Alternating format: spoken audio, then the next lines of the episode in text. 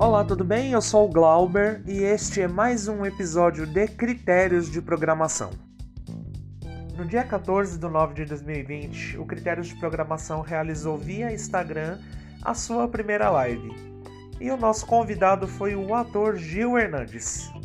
Lá ele relembra grandes momentos da sua carreira, relembra suas passagens pelo teatro, pelo cinema e também relembramos o seu personagem na novela Floribela, o peixeiro Ricardo Pacheco.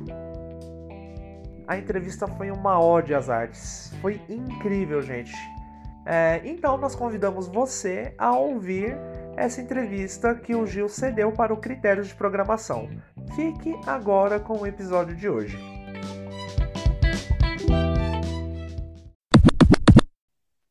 Olá, tudo bem? Bem-vindo! Tudo bem, Glaubert? Tudo Obrigado. bem, você, Gil? Tudo bem?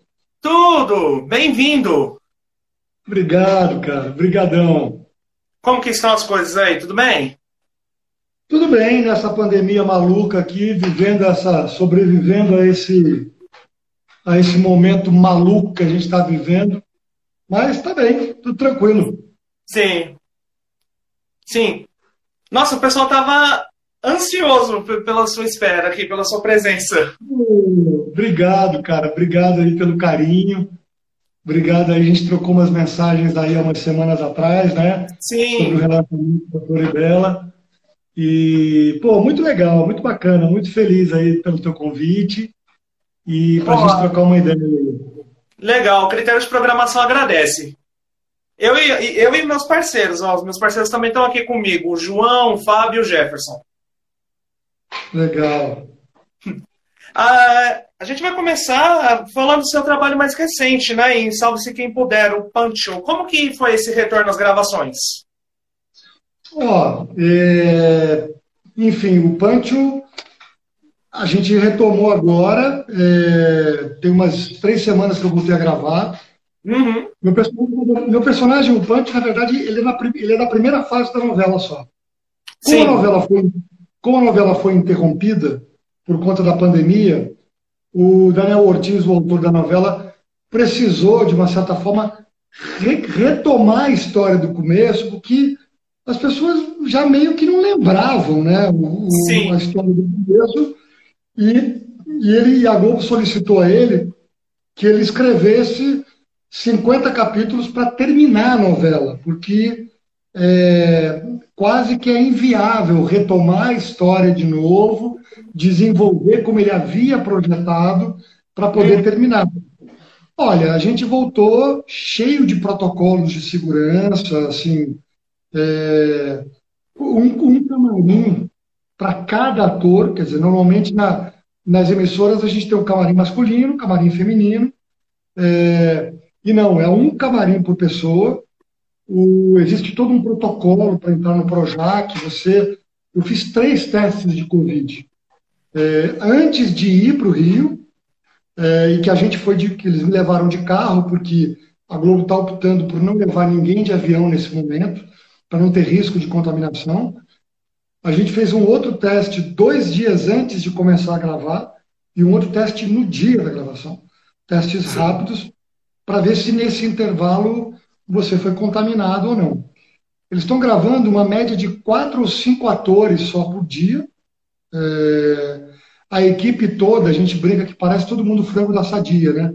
Todo mundo com aquelas roupas de astronauta.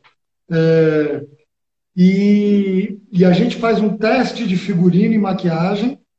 As maquiadoras nos ensinam a fazer as coisas que a gente vai fazer, porque nós temos que nos maquiar e a gente vai para a gravação é, sozinho, assim, não tem, não tem uma equipe normalmente como, como se acompanha né, em gravações normalmente. Eu, eu acho muito legal esse cuidado todo que se tem, né, porque afinal de contas ninguém sabe né, até que ponto, enfim, dessa doença, da Covid, está todo mundo em suspenso. Acho que, na verdade, esse é o grande, o grande risco que todos nós corremos, né? Então fica todo mundo meio, meio, meio sem saber, meio no ar. Então todos esses protocolos eu acho muito legais da emissora, porque passam para nós e para todos os trabalhadores, né, uma tranquilidade muito grande de, de você não se expor a nenhum risco. Né? Sim. É, é bem legal também que é, preserva a equipe toda, as famílias também, né? Sim, é porque, é, assim, na verdade, o público é, vê mais, né, óbvio, os atores, né, porque a gente está na frente da câmera. Mas o que é uma coisa que é, é super importante de ressaltar, que, assim, a gente não faz, obviamente, o trabalho sozinho, né? Quer dizer, nós que estamos na frente da câmera, nós somos a parte, a menor parte desse processo. Assim, existem, eu diria assim, Glaubert, eu diria, existem centenas de pessoas, sabe, que aí você tem a equipe de gravação, aí você tem a equipe de produção, antes você teve uma equipe de planejamento, você tem uma equipe de, de roteiristas, você tem, uma, você tem uma, uma engrenagem que funciona, não só na novela, mas também no, no teatro, no cinema, que é uma, é uma, é uma engrenagem muito, muito interdependente. Assim, eu entendo que nós, atores, acabamos, acabamos levando mais longe disso, né? Porque a gente está com a, com, a, com, com a cara na frente da câmera. Mas eu te digo que, assim, com absoluta certeza, tem muito mais gente atrás da câmera do que, do que da frente da câmera. Sabe? Sim. Bom, deixa eu só, só tô acertando aqui a luz, que a luz deu um probleminha. Pronto. Pronto. Agora foi. Agora foi. Uhum. É, você também recentemente fez uma série para o canal Warner, né? Panelinha. Sim, exatamente. É, a Panelinha vai mudar de nome, porque tem uma questão aí contratual e tal de, desse nome. É uma série muito legal, uma menina interessantíssima que eu não conhecia, chamada Natália Rosa. É uma atriz, eu acho que ela é daqui de São Paulo, se eu não me engano. Eu conheci ela no dia da gravação uhum. e eu, eu faço. É uma história que trata sobre o universo do futebol, e aí tem uma série de questões aí sobre a mulher nesse universo, essa coisa da coisa, enfim, machista da mulher nesse universo. E aí eu faço um apresentador de programa, de um programa maluco lá que eles criaram. É muito engraçado. Eu adorei fazer, me diverti. Foram dois dias assim muito engraçados. E eu não sei se já tem data para ser exibido, Sim. mas é um, já tem, né? Não, e... Eu tinha visto a última data dia 2 de fevereiro, mas eu não consegui confirmar se realmente é essa data, já há um tempo atrás, né? Só que eu não sei se é, já passou, se né, não consegui confirmar essa informação. Está tudo mudando, né? Com essa questão toda da pandemia, a gente está tendo que o tempo todo é, readaptar as agendas. Tem um monte de colegas com filmes prontos que não conseguem lançar, porque como é que você vai lançar? As pessoas não estão indo no cinema, enfim. A gente está se adaptando, graças a Deus, essa Covid, se Deus quiser, os nossos bravos guerreiros aí da ciência vão descobrir uma maneira, uma vacina, e já já vai tudo voltar um pouco mais ao normal. Sim. E a respeito do teatro, você, você chegou a estrear a peça O Homem Mais Inteligente da História? Ela estreou desde abril. Foi interrompida a estreia? É, você tá super. Você, você acompanha mesmo, viu? Eu tô... Olha, a gente não estreou. A gente ia estrear dia 3 de abril. É uma peça que trata do, do livro do Augusto Cury, Sim. que é um dos autores mais lidos do Brasil atualmente. E é uma peça bem interessante, viu? E a gente deveria ter estreado no dia 3 de abril. A gente estava há duas semanas da estreia, o espetáculo pronto, e a gente teve que interromper tudo. Desde então, há seis meses, eu não toquei mais no texto. O nosso produtor, Luciano Cardoso, excelente produtor, a Cris, é, é a nossa diretora, é, tá aí também todo mundo é, tentando entender como vai acontecer. É, a gente acho que a gente vai começar agora uma leitura, vai começar de novo a, a ter um contato de novo com o texto. A gente já tinha, pra você ter uma ideia, Glauber, a gente já tinha 35 espetáculos vendidos sem estrear é, pelo Brasil inteiro. A gente já tinha, a gente já tinha agenda a gente estreava em abril, a gente já tinha todos os finais de semanas até o final de dezembro praticamente fechados. Uhum. É uma peça que vai acontecer, se Deus quiser. E uma peça bem legal, eu gostei bastante, muito bacana de, de estar fazendo. E é uma peça que o último contato que eu tive hoje do produtor é que ele já está com o primeiro semestre de 2021 todo pautado. Mas a gente, todo mundo ainda no stand-by de perceber de como é que vai ser essa, essa, essa questão da, da vacina, né? Se todo mundo cons conseguir ser vacinado, aí acho que todo mundo vai ter tranquilidade de ir ao teatro. Vou é, aproveitar também e fazer uma pergunta. Como que você avalia o cenário cultural nesse período que a gente está vivendo? Ai, Glauber, eu vou te dizer que... Bom, tem duas coisas. Eu acho que tem... Deixa eu só ver se eu estou no Wi-Fi do celular aqui. Uhum. Porque... Ah, não. Estou certinho aqui. É... Tem duas coisas. Eu acho que... Eu acho que a, a nós, assim, das artes, assim, a gente o teatro, o teatro sempre viveu em crise, né? O teatro existe, ele está sempre em crise, assim como nós seres humanos estamos sempre nos reinventando. Eu acho que nesse aspecto a, a, a seara cultural está de parabéns, porque eu acho que mesmo com todo esse ataque que a gente vem sofrendo do, do atual governo, né? Que tem um ataque muito agressivo contra todo tipo de artista, todo tipo de, de movimento, de manifestação, seja da música, do teatro, do cinema, enfim. É, a gente descobriu, quer dizer, eu percebi que a população descobriu que quanto mais é, esse desgoverno faz uma campanha contra, mais está ficando evidente para as pessoas como a arte é importante, né? Quer dizer, nesse confinamento, seis meses aí, as pessoas conseguiram, estão conseguindo atravessar esse momento basicamente vendo filmes, assistindo séries, vendo novelas, reprisando novelas, ouvindo música, uhum. lendo livros. E isso é um exemplo de como a arte e a cultura ela é fundamental. Não porque eu, eu trabalho nela, sabe? É, não é por isso, é porque realmente ela é inerente ao ser humano, sabe? Se a gente não tiver é, acesso à cultura, a arte de uma maneira geral, seja das artes plásticas, da música, da arte, do, do, da arte televisiva, do cinema, é, a gente vai ficando muito pobre, né? Porque a cultura é o lugar onde a gente reflete sobre a gente mesmo, né? A literatura. Sim. Então, assim, é, quanto mais é, é, alguma linha política, sem querer atacar ninguém, mas ela está meio claro né, que eles atacam muito frontalmente as artes, eu acho que é um tiro no pé que eles estão dando neles, porque essa pandemia, esse governo, provou o quão importante é a cultura, a arte, e nesse aspecto, eu acho que nós do, do teatro, do cinema, da televisão, eu acho que a gente está de parabéns, porque a gente está conseguindo se adaptar a essa realidade que foi imposta a todo mundo, né? Quer dizer, então as lives, hoje em dia o teatro filmado, é, de, de, diferentes maneiras, né? Os shows, quantas palestras eu tenho assistido, quantos shows interessantes eu tenho visto, quantos cursos online eu estou fazendo, quantos museus estão disponibilizando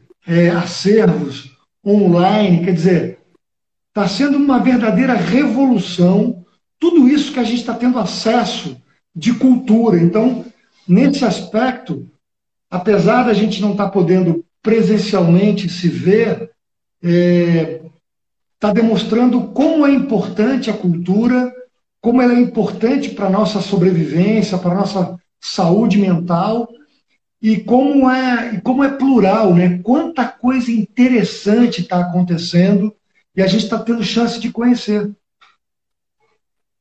Sim. É, e o governo, você ouviu falar alguma coisa se o governo vai dar alguma assistência à, à classe artística também ou não? Olha, ela tem sido muito, muito pífia, assim, muito pequena, é, uhum. muito raivosa. Eu tenho, é, eu tenho amigos meus assim que até hoje não receberam nenhuma ajuda governamental. A própria lei Aldir Blanc demorou muito a ser sancionada. É, o que eu tenho visto assim são muitos colegas, a gente tem feito muito isso, ajudado os colegas que estão em dificuldade.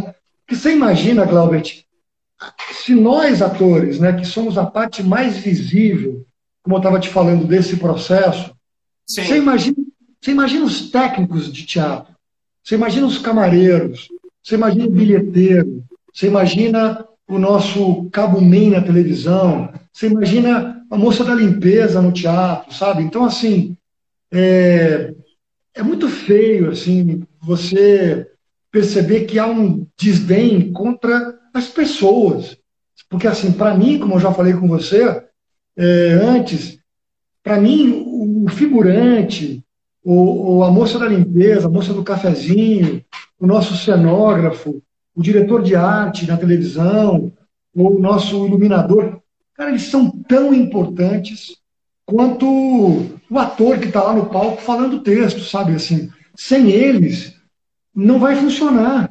O, o teatro, o teatro, todas as artes têm isso. O teatro, particularmente, porque o teatro é, é artesanal, a gente faz ao vivo. Mas a televisão e o cinema e todos os outros meios, o trabalho de vocês, que é ver a programação, de que acompanhar, que é, é sem, sem essa movimentação, sem essa valorização de todos os departamentos, de todos os segmentos do trabalho, a gente não vive, a gente não trabalha. É, então, assim, é muito feio que o governo, de certa forma, é, não dê atenção. Afinal de contas, a gente movimenta quase 5% do PIB. É, é, um, é um número muito alto, é muito dinheiro. É, quando a gente fala de cultura, a gente fala de um desdobramento que vai para várias áreas, sabe, Jovem? Tem o aspecto econômico, que é um fato é, comprovado, óbvio. Existe uma economia criativa que gira, né, com todos esses segmentos que vão de roteiristas a editores, enfim, a câmera, iluminador e tal. E tem um aspecto de identidade. Tem um aspecto de, é, de um menino se ver lá num personagem e se reconhecer. É um processo de autoestima. É um processo de você identificar valores que você acha corretos, que você acha bacanas. Então, assim, é, é muito importante, é um fator de identidade.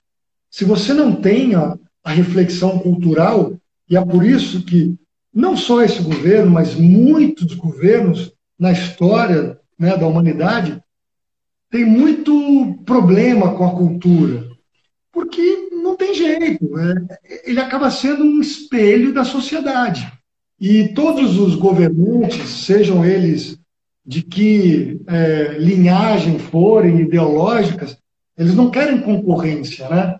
Eles não querem alguém que, que vá lá e diga alguma coisa que ele não quer que diga. Mas, afinal de contas, não tem como.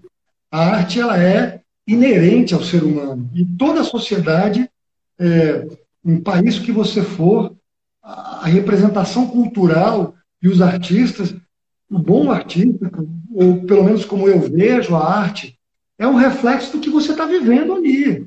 Quer dizer, eu levo para o meu personagem, é, além da visão do autor, um pouco da tradução que eu faço daquele personagem na sociedade que ele está inserido. Aí vai a minha colaboração, sabe, como artista. Aí que entra o artista. Se eu fosse só decorar o texto, ir lá e falar, tudo bem, mas não é exatamente ou somente isso que é o trabalho do ator, sabe? É uma, é uma coparticipação. É, eu estou criando junto com o diretor, eu estou criando junto com o autor e estou colocando a minha pitada aí no meio. Sim, a arte transforma, né? Muda vidas também, né? É isso aí, a exatamente. É Sim. E se não, e se não e for necessária esse... também, né? É, é, e se não for para esse viés, é, com, com, nenhum. É, não desmerecendo qualquer tipo de arte, porque eu acho que assim, o, o entretenimento, o besterol, eu adoro, eu adoro fazer comédia. Né? Assim, eu faço comédia, eu faço drama, eu gosto de viver do, do meu trabalho de ator e ele engloba, um, ele engloba várias coisas, né? Quer dizer, então é, tem o lado comercial, tem o lado do entretenimento, tem o lado um pouco mais cabeça, de fazer um pouco mais pensar e refletir. E quanto hum. mais nós atores, acho que a gente vai passando por todos esses segmentos, a gente vai se engrandecendo, sabe? Como pessoa, como artista, entendeu? Isso é que é legal. Sim. É, ontem também você chegou a participar de uma manifestação, né, em prol de eventos, né, aqui em São Paulo? Isso, exatamente. Ontem teve um é, Unidos pelo Evento. Isso. É, hoje, a gente teve que atrasar, inclusive, desculpa aí, a gente atrasar a live aí para as nove. Hoje eu estava eu tava ensaiando uma live que eu vou fazer amanhã para a Sul América Seguros, uhum. uma empresa de seguros e tal, muito tradicional, está fazendo 125 anos. Porque é isso que eu estava te falando. É, quem me conhece da televisão, ou quem me conheceu na Floribela, é, eu fazia lá o. Né, a gente vai conversar dele, do Ricardo Pacheco e tal. Mas, paralelo a isso, a gente, como ator, tem, tem vários outros segmentos.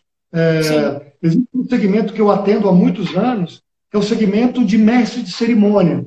Nada mais é do que um lado de, de comunicador.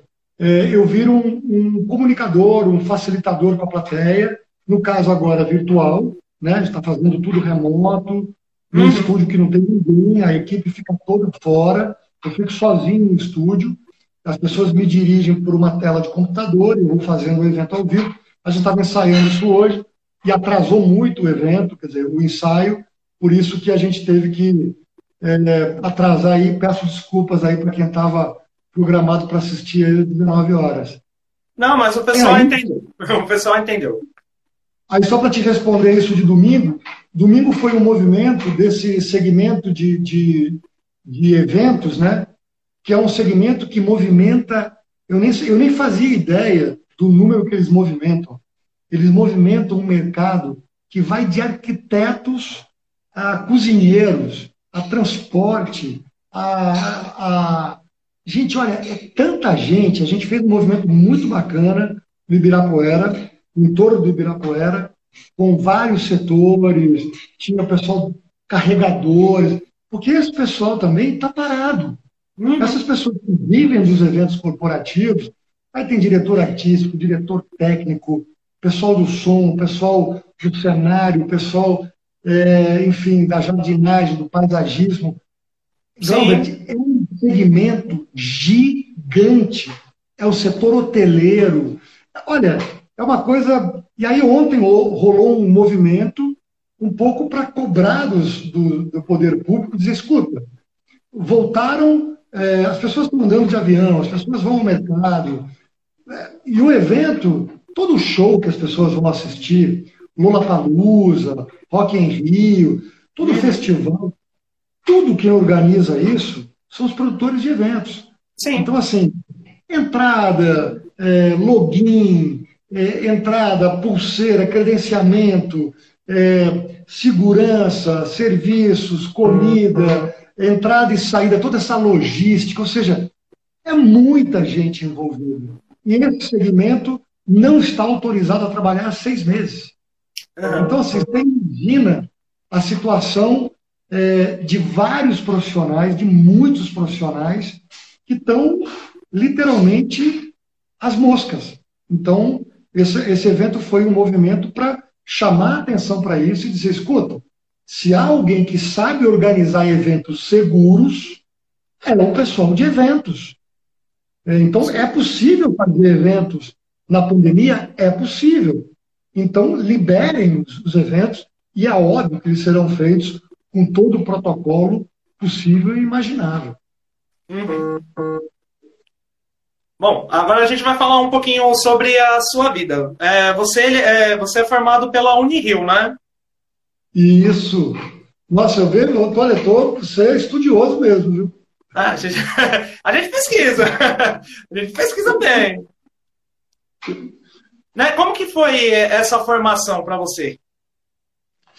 Olha, Glauber, é o seguinte, a história, é, para falar isso, eu tenho que falar um pouco assim, na minha família, ninguém era ligado às artes. Minto. O meu pai, é, meu pai é venezuelano, né? Então a minha mãe é brasileira, eu nasci no Brasil e assim que eu nasci, passou um ano, é, minha mãe me levou para Venezuela. Então eu fui alfabetizado em espanhol. Então assim a, a minha a primeira a primeira língua, digamos assim, foi o castelhano. E aí meus pais se separaram, eu voltei para cá com oito anos e aí fui aprender o português, que lá a gente não falava português. Sim. Então, assim, na minha família, exceto o meu pai, que tinha feito teatro amador, mas isso quando criança, tinha ensino médio, no dele na época, eu nunca tinha, nunca tinha ido para as artes. Assim. Ninguém na família tinha trilhado esse caminho. E uhum. aí, é, quando eu fiz 18, 19 anos, nunca, eu não sabia exatamente. Eu fui direcionado um pouco pela família para esportes.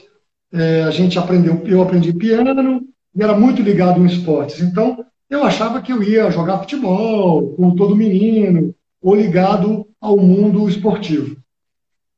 Enfim, bateu os 19 anos, como bate muita gente, aquela pergunta assim: o que, que eu vou fazer da minha vida? Eu não tinha a menor ideia, mas a menor Sim. ideia mesmo. E aí, a minha mãe tinha um namorado que era ator. É, depois eu lembrei, Samir Murad, é um ator e um ator muito bacana. E ele a minha mãe eh, falou: meu filho, eu estou indo ver uma peça do meu namorado, do Samir, e vamos lá ver. E eu, olha, eu acho que eu fui no teatro uma vez antes dessa peça. E, e nem lembro direito, enfim. E aí fui ver a peça, eu e meu irmão mais velho, sou o irmão mais novo. Sim. Olha, cheguei na peça, eu fiquei olhando a peça assim, completamente enlouquecido, falei, o que, que é isso? Eu, eu quero fazer isso. Onde, onde é que faz isso? E aí, é, um dos atores, eu fiquei esperando a minha mãe, meu irmão acho, foi embora. Um dos atores veio falar comigo, o diretor veio falar comigo, falou: Olha, eu dou aula no tablado, é, vai lá fazer uma aula e tal, para você ver como é que é. Bom, fiquei com aquilo na cabeça e tal, fui na tal aula do tablado. Parece brincadeira, eu pisei no palco, parece que acendeu uma luz, eu falei: Cara, eu quero fazer isso. Onde é que eu estudo isso? Aí foi daí que eu conheci a fazer o meu primeiro amigo, meu primeiro exercício de teatro foi com o Du Moscovis, que é meu amigo Sim. até hoje, que é meu amigão até hoje. Eu tinha o cabelo aqui, né? Tinha o cabelo aqui, o meu apelido era Tio Carramani. Aí cheguei lá na e falou assim, cara, tu era mó maluco, mó cabelão, e assim, e tu chegou lá e ele falou, pô, esse, esse maluco, o que, que esse maluco tá fazendo aqui? E dali eu falei, mãe, eu quero fazer isso. falei, meu filho, você tem que estudar e tal. Né? Aí fui fazer no Rio, entrei em 92, me formei em 97. É, uma, Unirio é uma escola. Na, na, no Rio tem duas universidades federais de, de teatro. Tem a UFRJ e tem a Unirio, que era a, a ex-escola FEFIERG, que era no aterro do Flamengo que foi fechada na ditadura e tal. Então, é uma escola federal, é, pública, com todas as dificuldades de uma escola pública já naquela época, é, mas foi uma escola e é uma escola a quem eu devo muito, porque eu aprendi muito, tive, com todas as dificuldades da escola, de greves e de falta de recurso. É engraçado isso, porque isso se repete ao longo dos anos, né? A falta de recurso, pouco financiamento, ainda mais em arte, né? Em escola pública. Sim. Mas eu digo, eu bato no peito e disse, eu fiz uma escola pública de artes e sou muito grato a ela. Tenho um movimento agora com os meus amigos, o Matheus Solano fez a Unirio também. Tenho muitos amigos que fizeram Unirio o Babaioff, o Tuca Andrada, e a gente, eu estou fazendo um movimento com eles de falar, cara, vamos ajudar a universidade, que nem nos Estados Unidos, que as pessoas ajudam os lugares onde, é, onde, onde se formaram, uhum. porque assim, é muito carente tudo. A verba não chega. Pra você tem uma ideia, naquela época, ninguém sabia. Eu adotei o banheiro do terceiro andar. Porque assim, faltavam as coisas mais básicas. Papel higiênico, às vezes uma lâmpada. Então, assim, esse é um movimento que eu acho que é um movimento consciente, de nós, brasileiros, nos apossamos daquilo, de nos apossarmos daquilo que é nosso. Sabe assim? Uhum. O trote que eu propus para os alunos foi: vamos arrumar o acervo de figurino? Vamos trazer uma lâmpada e para o acervo aqui da escola, porque verba federal, até chegar lá, é desviada, não vai, depende do conchavo político. Então, assim, esse é o país que a gente vive, infelizmente. Então, é, a gente pensar e falar assim, vamos fazer um, um, um trote é, produtivo, sabe? Vamos fazer um trote educativo. Vamos fazer um trote para a gente salvar é, esse espaço que, que, que nos ajudou a nos formar, a nos formar como pessoas, a nos formar como artistas, sabe? Então, eu acho que fica uma dica aí para quem está fazendo faculdade pública, que é, cara, vamos ter uma atitude consciente, porque esse espaço é de todos, não é seu, é de todos. Sim, Gil, a gente tem uma pergunta do arroba Rafael Rebadan. Ele quer, ele quer saber o que você acha que falta no ensino. É, desculpa. Você acha que falta ensino cultural nas escolas? Acho. Acho que. Assim, eu tenho duas filhas, né? Uma de, uma de 12 e uma de 8.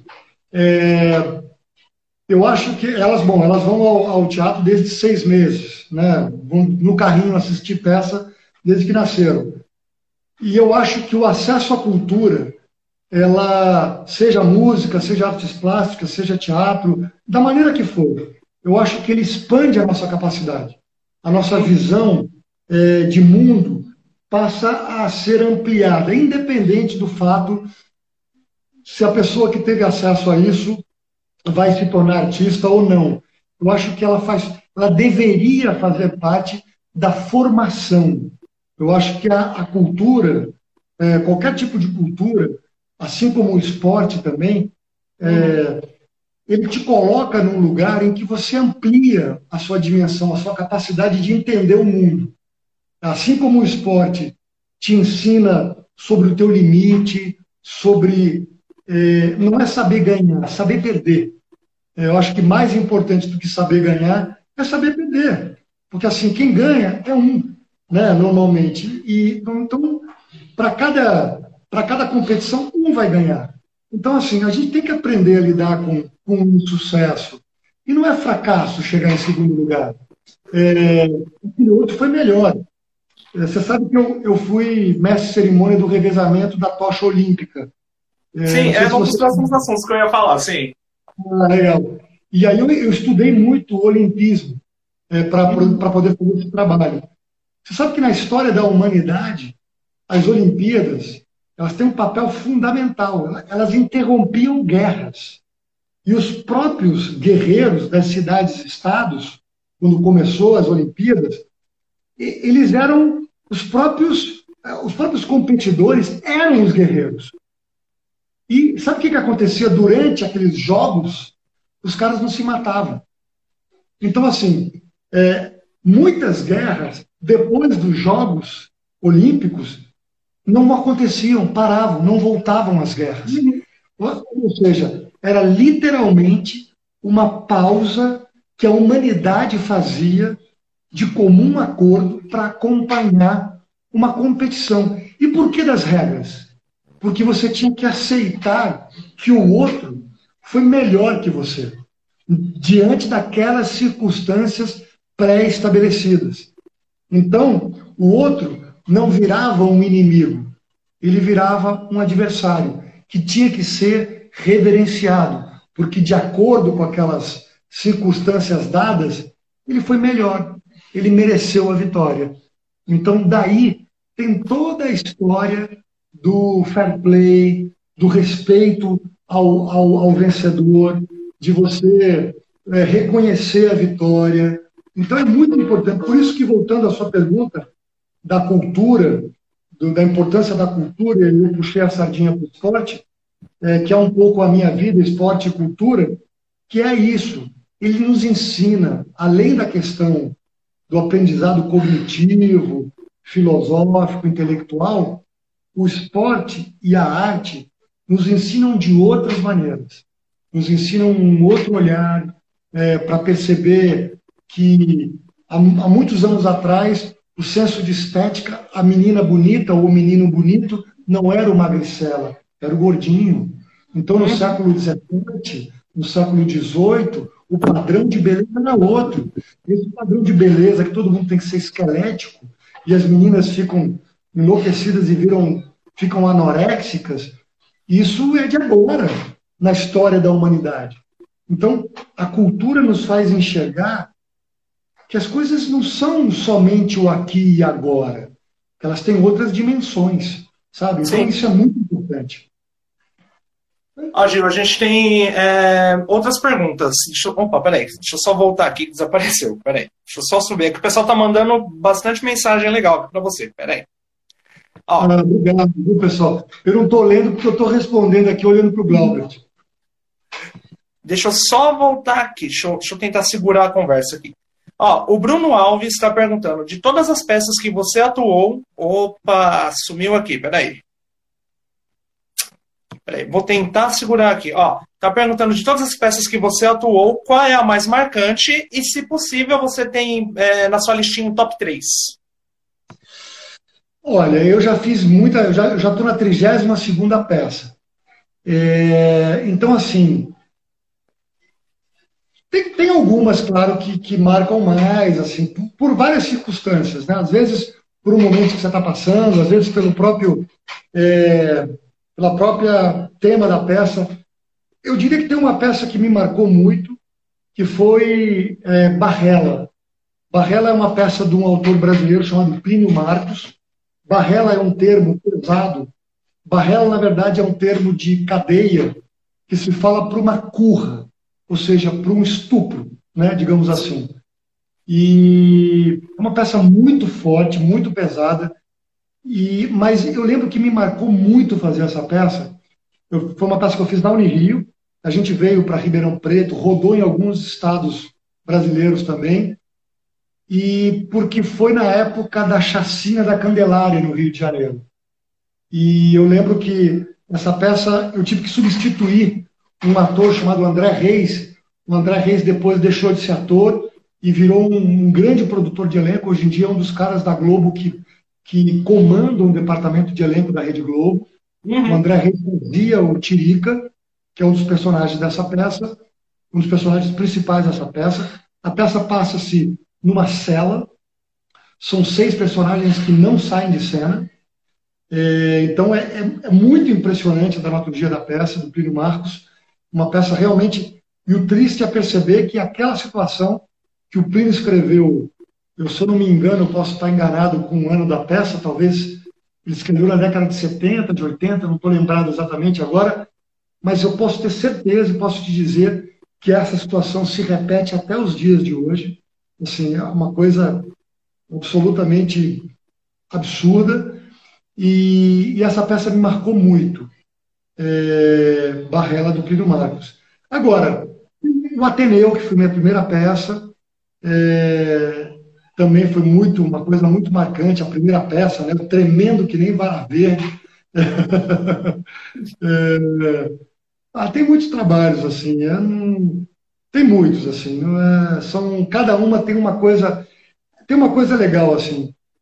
Cada personagem é, me dá a oportunidade de conhecer um lado meu. Assim, esse é a grande, o grande bacana de ser ator e de você se jogar humildemente na profissão de ator, é você perceber que, que cada personagem ele te leva para um caminho e para um caminho seu, sabe? É, é, e aí é que entra a história de não julgar, porque às vezes você vai fazer um personagem que é um vilão, que é um cara mau caráter e tal. Não que você seja mau caráter, mas você acaba descobrindo o que daquele personagem é, é humano, você acaba encontrando uma justificativa, talvez, para aquele ser humano ali ter feito aquilo. Não estou julgando se é bom ou se é mal. Eu estou tentando entender humanamente o que, que aquele cara fez, que, né, digamos, o cara que vai fazer o Hitler numa peça. O Hitler, ele é um, gente, ele é um homicida, um cara, enfim, não sabe nem dizer quem é o Hitler, um genocida, mas certamente para o ator que vai fazer, ele vai descobrir coisas ali daquele, daquela pessoa, daquele ser humano, que ele não vai julgar. Se eu entrar para fazer o Hitler e já julgar ele é um genocida, um, um, escroto, uma... eu matei o personagem. Eu matei a humanidade. Então, de certa maneira, a oportunidade dos personagens me leva à oportunidade de descobrir aquele sentimento em mim. Então é uma viagem assim, é, realmente você se pega em algum momento e fala, cara, o ser humano é capaz disso. Nós, como seres humanos, somos capazes disso, é, de ser um genocida. É óbvio que a gente tem um livre-arbítrio e escolhe não ser, mas aquele cara não escolheu não ser. Ele escolheu fazer aquilo. Em algum momento, ele escolheu fazer aquilo. E aquilo é humano, sabe? Então, assim, é, não é passar a mão na cabeça, mas é reconhecer que a nossa dimensão humana ela é muito, muito mais ampla do que a nossa moral, sabe? Do certo e errado. É, eu tive fazendo assim, umas pesquisas, né? E aí eu encontrei falando de uma história que você tem com o saudoso autor é, Rubens Correia. Você pode falar um pouquinho pra gente? Ah, cara, o Rubens, é, assim, eu vi, eu vi uma peça do Rubens Correia só, tá? E eu li muitos livros, eu, eu adoro. Aqui perguntaram alguma coisa, qual conselho você daria para ser ator, eu vou aproveitar para responder um pouco isso também. Sim. Tem uma série de livros, e tem uma série de livros e de entrevistas que o Simon Cury, que era um ator e hoje em dia é jornalista, não sei, até me perdão, não sei se o Simão ainda, se o Simão ainda está, enfim, se ele é falecido ou não, me desculpe.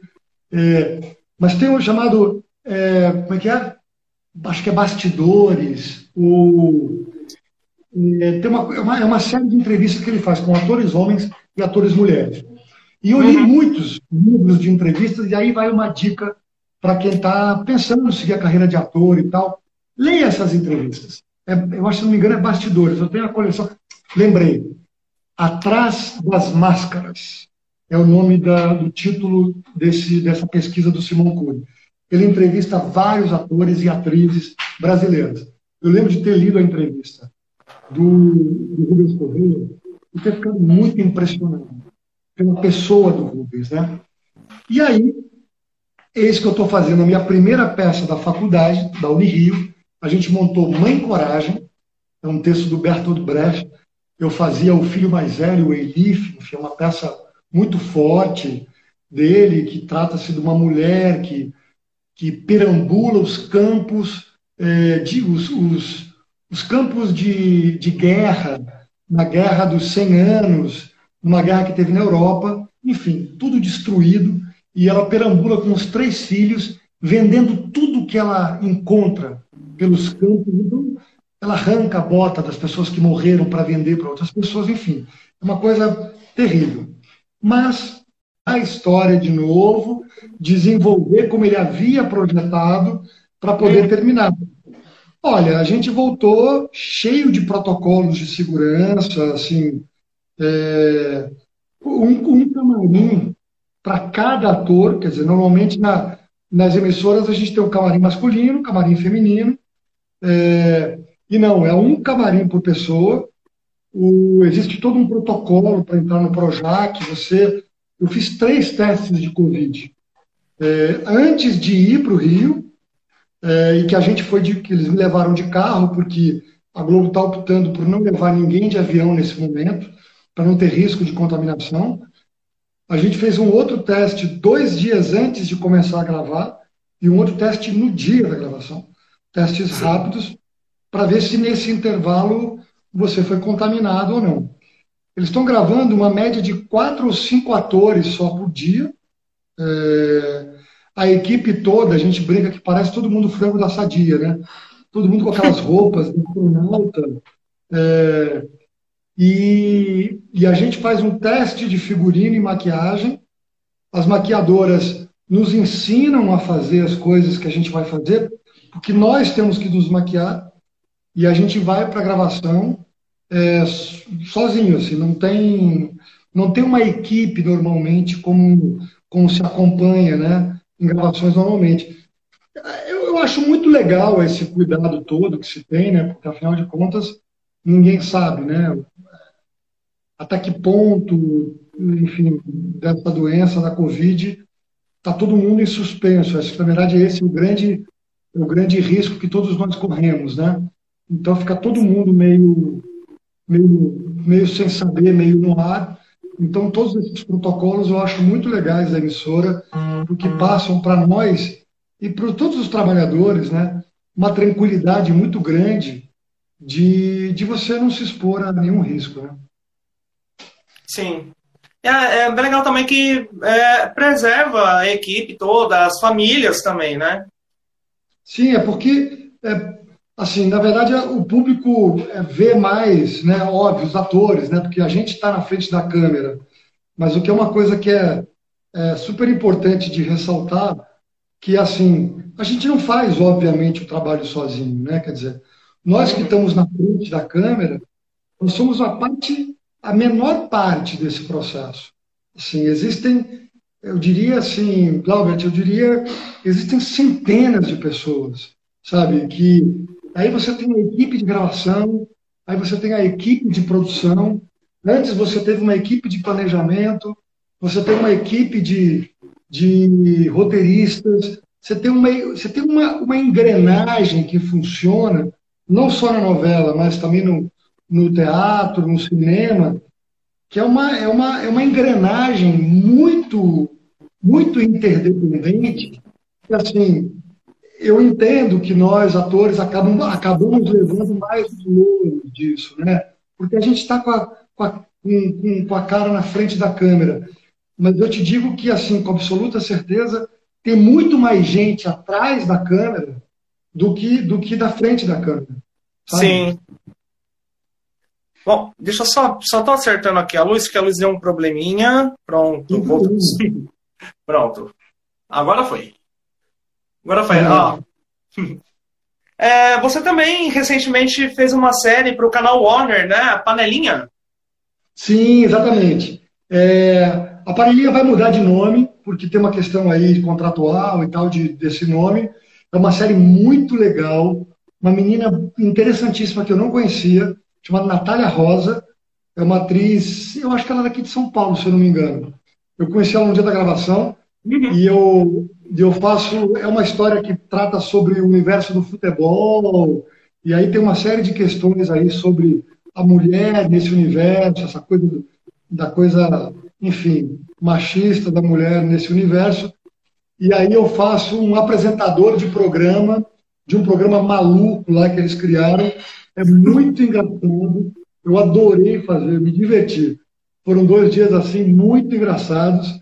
E eu não sei se já tem data para ser exibido, Sim. mas é um, já tem, né? Não, e... Ah, eu tinha visto a última data dia 2 de fevereiro, mas eu não consegui confirmar se realmente é essa data, já há um tempo atrás, né? Só que eu não sei se é, já passou, se né, não consegui confirmar essa informação. Está tudo mudando, né? Com essa questão toda da pandemia, a gente está tendo que o tempo todo é, readaptar as agendas. Tem um monte de colegas com filmes prontos que não conseguem lançar, porque como é que você vai lançar? As pessoas não estão indo no cinema, enfim. A gente está se adaptando, graças a Deus, essa Covid, se Deus quiser, os nossos bravos guerreiros aí da ciência vão descobrir uma maneira, uma vacina, e já já vai tudo voltar um pouco mais ao normal. Sim, e a respeito do teatro, você, você chegou a estrear a peça O Homem Mais Inteligente da História? Ela é estreada desde abril. Foi interrompida a estreia? É, pô, você tá super. Você, você acompanha mesmo, viu? Eu tô. Olha, a gente não estreou. A gente ia estrear dia 3 de abril. É uma peça que trata do, do livro do Augusto Cury, Sim. que é um dos autores mais lidos do Brasil atualmente. E é uma peça bem interessante, viu? E a gente deveria ter estreado no dia 3 de abril. A gente estava há duas semanas da estreia, o espetáculo pronto, e a gente teve que interromper tudo. Desde então, há seis meses, eu não toquei mais no texto.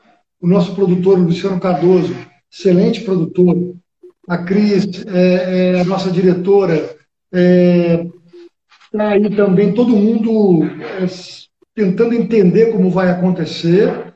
É, A gente já, acho que a gente vai começar agora uma leitura, vai começar de novo a, a ter um contato de novo com o texto.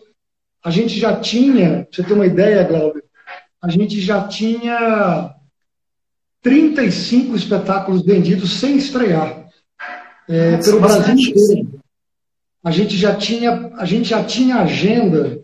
A gente estreava em abril. A gente já tinha todos os finais de semanas até o final de dezembro praticamente fechados. Uhum. Então, peço que vai acontecer, se Deus quiser. E uma peça bem legal, eu gostei bastante, muito bacana de, de estar fazendo. E é uma peça que o último contato que eu tive hoje do produtor é que ele já está com o primeiro semestre de 2021 todo pautado. Mas a gente, todo mundo ainda no stand-by de perceber de como é que vai ser essa, essa, essa questão da, da vacina, né? Se todo mundo cons conseguir ser vacinado, aí acho que todo mundo vai ter tranquilidade de ir ao teatro. Vou é, aproveitar também e fazer uma pergunta. Como que você avalia o cenário cultural nesse período que a gente está vivendo? Ai, Glauber, eu vou te dizer que. Bom, tem duas coisas. Eu acho que tem. Deixa eu só ver se eu estou no Wi-Fi do celular aqui. Uhum. Porque... Ah, não, estou certinho aqui. É... Tem duas coisas. Eu acho que. Eu acho que a, a nós, assim, das artes, assim, a gente o teatro, o teatro sempre viveu em crise, né? O teatro existe, está sempre em crise, assim como nós seres humanos estamos sempre nos reinventando. Eu acho que nesse aspecto a, a, a seara cultural está de parabéns, porque eu acho que mesmo com todo esse ataque que a gente vem sofrendo do, do atual governo, né, que tem um ataque muito agressivo contra todo tipo de artista, todo tipo de, de movimento, de manifestação, seja da música, do teatro, do cinema, enfim. É, a gente descobriu, quer dizer, eu percebi que a população descobriu que quanto mais é, esse desgoverno faz uma campanha contra, mais está ficando evidente para as pessoas como a arte é importante, né? Quer dizer, nesse confinamento, seis meses aí, as pessoas conseguiram, estão conseguindo atravessar esse momento basicamente vendo filmes, assistindo séries, vendo novelas, reprisando novelas, ouvindo música, uhum. lendo livros. E isso é um exemplo de como a arte e a cultura ela é fundamental. Não porque eu, eu trabalho nela, sabe? É, não é por isso, é porque realmente ela é inerente ao ser humano, sabe? Se a gente não tiver é, acesso à cultura, a arte de uma maneira geral, seja das artes plásticas, da música, da arte, do, do, da arte televisiva, do cinema, é, a gente vai ficando muito pobre, né? Porque a cultura é o lugar onde a gente reflete sobre a gente mesmo, né? A literatura. Sim.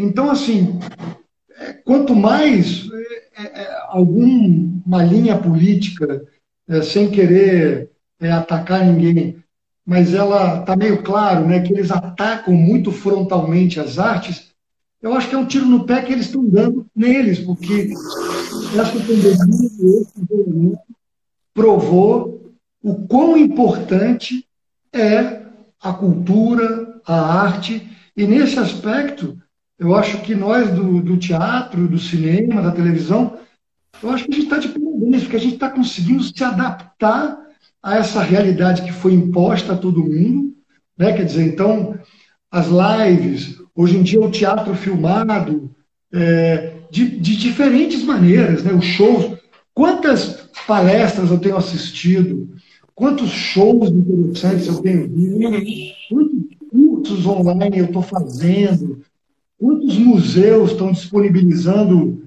é, acervos online, quer dizer, Está sendo uma verdadeira revolução tudo isso que a gente está tendo acesso de cultura. Então, nesse aspecto, apesar da gente não estar tá podendo presencialmente se ver, está é, tá demonstrando como é importante a cultura, como ela é importante para a nossa sobrevivência, para a nossa saúde mental e como é, como é plural, né? quanta coisa interessante está acontecendo e a gente está tendo chance de conhecer.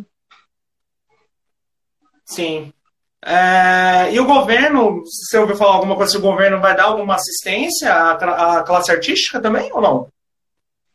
Olha, ela tem sido muito, muito pífia, assim, muito pequena, é, uhum. muito raivosa. Eu tenho, é, eu tenho amigos meus assim que até hoje não receberam nenhuma ajuda governamental. A própria lei Aldir Blanc demorou muito a ser sancionada. É, o que eu tenho visto assim são muitos colegas, a gente tem feito muito isso, ajudado os colegas que estão em dificuldade. Porque você imagina, Glaubert, se nós atores, né, que somos a parte mais visível, como eu estava te falando desse processo, você imagina, você imagina os técnicos de teatro, você imagina os camareiros, você imagina o bilheteiro, você imagina o nosso cabo man na televisão, você imagina a moça da limpeza no teatro, sabe? Então, assim, é, é muito feio, assim, você perceber que há um desdém contra as pessoas. Porque, assim, para mim, como eu já falei com você é, antes, para mim, o figurante, ou, a moça da limpeza, a moça do cafezinho, o nosso cenógrafo, o diretor de arte na televisão, o nosso iluminador, cara, eles são tão importantes quanto o ator que está lá no palco falando o texto, sabe? Assim, sem eles, não vai funcionar. O, o teatro, o teatro, todas as artes têm isso. O teatro, particularmente, porque o teatro é, é artesanal, a gente faz ao vivo. Mas a televisão e o cinema e todos os outros meios, o trabalho de vocês, que é ver a programação, de que acompanhar, que é, é sem, sem essa movimentação, sem essa valorização de todos os departamentos, de todos os segmentos do trabalho, a gente não vive, a gente não trabalha. É, então, assim, é muito feio que o governo, de certa forma, é, não dê atenção. Afinal de contas, a gente movimenta quase 5% do PIB. É, é, um, é um número muito alto, é muito dinheiro. É, quando a gente fala de cultura, a gente fala de um desdobramento que vai para várias áreas, sabe, Jovem? Tem o aspecto econômico, que é um fato é, comprovado, óbvio. Existe uma economia criativa que gira, né, com todos esses segmentos que vão de roteiristas a editores, enfim, a câmera, iluminador e tal. E tem um aspecto de identidade. Tem um aspecto de, é, de um menino se ver lá num personagem e se reconhecer. É um processo de autoestima, é um processo de você identificar valores que você acha corretos, que você acha bacanas. Então, assim, é, é muito importante, é um fator de identidade. Se você não tem a, a reflexão cultural, e é por isso que não só esse governo, mas muitos governos na história né, da humanidade tem muito problema com a cultura, porque não tem jeito. Né? Ele acaba sendo um espelho da sociedade. E todos os governantes, sejam eles de que é, linhagem forem ideológicas, eles não querem concorrência, né? Eles não querem alguém que, que vá lá e diga alguma coisa que ele não quer que diga. Mas, afinal de contas, não tem como. A arte ela é inerente ao ser humano. E toda a sociedade, é, em país que você for, a representação cultural e os artistas, o bom artista, ou pelo menos como eu vejo a arte, é um reflexo do que você está vivendo ali. Quer dizer, eu levo para o meu personagem, é, além da visão do autor, um pouco da tradução que eu faço daquele personagem na sociedade que ele está inserido. Aí vai a minha colaboração, sabe, como artista. Aí que entra o artista. Se eu fosse só decorar o texto, ir lá e falar, tudo bem, mas não é exatamente ou somente isso que é o trabalho do ator, sabe? É uma, é uma coparticipação. É, eu estou criando junto com o diretor, eu estou criando junto com o autor e estou colocando a minha pitada aí no meio. Sim, a arte transforma, né? Muda vidas também, né? É isso aí, a exatamente. Sim. E se não, e se não e for necessária esse... também, né? É, é, e se não for para esse viés, é, com, com, nenhum. É, não desmerecendo qualquer tipo de arte, porque eu acho que assim, o, o entretenimento, o besterol, eu adoro, eu adoro fazer comédia. Né? Assim, eu faço comédia, eu faço drama, eu gosto de viver do, do meu trabalho de ator e ele engloba, um, ele engloba várias coisas, né? Quer dizer, então é, tem o lado comercial, tem o lado do entretenimento, tem o lado um pouco mais cabeça, de fazer um pouco mais pensar e refletir. E quanto hum. mais nós atores, acho que a gente vai passando por todos esses segmentos, a gente vai se engrandecendo, sabe? Como pessoa, como artista, entendeu? Isso é que é legal. Sim. É, ontem também você chegou a participar de uma manifestação, né, em prol de eventos, né, aqui em São Paulo? Isso, exatamente. Ontem teve um é, Unidos pelo Evento. Isso. É, hoje, a gente teve que atrasar, inclusive, desculpa aí, a gente atrasar a live aí para as nove. Hoje eu estava eu tava ensaiando uma live que eu vou fazer amanhã para a Sul América Seguros, uhum. uma empresa de seguros e tal, muito tradicional, está fazendo 125 anos. Porque é isso que eu estava te falando. É, quem me conhece da televisão, ou quem me conheceu na Floribela, é, eu fazia lá o. Né, a gente vai conversar dele, do Ricardo Pacheco e tal. Mas, paralelo a isso, a gente, como ator, tem, tem vários outros segmentos. É, existe um segmento que eu atendo há muitos anos, que é o segmento de mestre de cerimônia.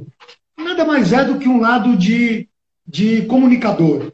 É, eu viro um, um comunicador, um facilitador com a plateia, no caso agora virtual, né? Está fazendo tudo remoto, num uhum. estúdio que não tem ninguém, a equipe fica toda fora, eu fico sozinho no estúdio, as pessoas me dirigem por uma tela de computador, eu vou fazendo o evento ao vivo. A gente estava ensaiando isso hoje e atrasou muito o evento, quer dizer, o ensaio, por isso que a gente teve que é, atrasar aí. Peço desculpas aí para quem estava programado para assistir às 19 horas. Não, mas o pessoal é, aí, entendeu. O pessoal entendeu. Aí, só para te responder isso de domingo, domingo foi um movimento desse segmento de, de, de eventos, né? Que é um segmento que movimenta. Eu nem, eu nem fazia ideia do número que eles movimentam. Eles movimentam um mercado que vai de arquitetos a cozinheiros, a transporte, a, a... Gente, olha, é tanta gente. A gente fez um movimento muito bacana no Ibirapuera em torno do Ibirapuera, com vários setores, tinha pessoal carregadores, porque esse pessoal também está parado. Uhum. Essas pessoas que vivem dos eventos corporativos, aí tem diretor artístico, diretor técnico, pessoal do som, pessoal do cenário, pessoal, é, enfim, da jardinagem, do paisagismo. Realmente é um segmento gigante. É o setor hoteleiro. Olha, é uma coisa. E aí ontem rolou um movimento um pouco para cobrar dos, do, do, poder público, dizer, escuta, voltaram, é, as pessoas estão andando de avião, as pessoas vão ao mercado, é, e o evento, todo o show que as pessoas vão assistir, Lula Palusa, Rock em Rio, todo o festival, tudo que organiza isso são os produtores de eventos. Sim. Então, assim, entrada, é, login, é, entrada, pulseira, credenciamento, é, segurança, serviços, comida, entrada e saída, toda essa logística, ou seja, é muita gente envolvida. E esse segmento não está autorizado a trabalhar há seis meses. Então, assim, você imagina a situação é, de vários profissionais, de muitos profissionais, que estão literalmente às moscas. Então, esse, esse evento foi um movimento para chamar atenção para isso e dizer: escuta, se há alguém que sabe organizar eventos seguros, é o pessoal de eventos. É, então, é possível fazer eventos na pandemia? É possível. Então, liberem os, os eventos e é óbvio que eles serão feitos com todo o protocolo possível e imaginável. Uhum. Bom, agora a gente vai falar um pouquinho sobre a sua vida. É, você, é, você é formado pela Unirio, né? Isso. Nossa, eu vejo, olha, tô, você é estudioso mesmo, viu? Ah, a, gente, a gente pesquisa. A gente pesquisa bem. Né? Como que foi essa formação para você?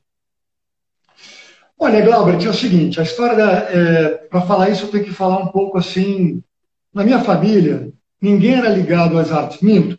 O meu pai, é, meu pai é venezuelano, né? então a minha mãe é brasileira, eu nasci no Brasil, e assim que eu nasci, passou um ano, é, minha mãe me levou para Venezuela, então eu fui alfabetizado em espanhol.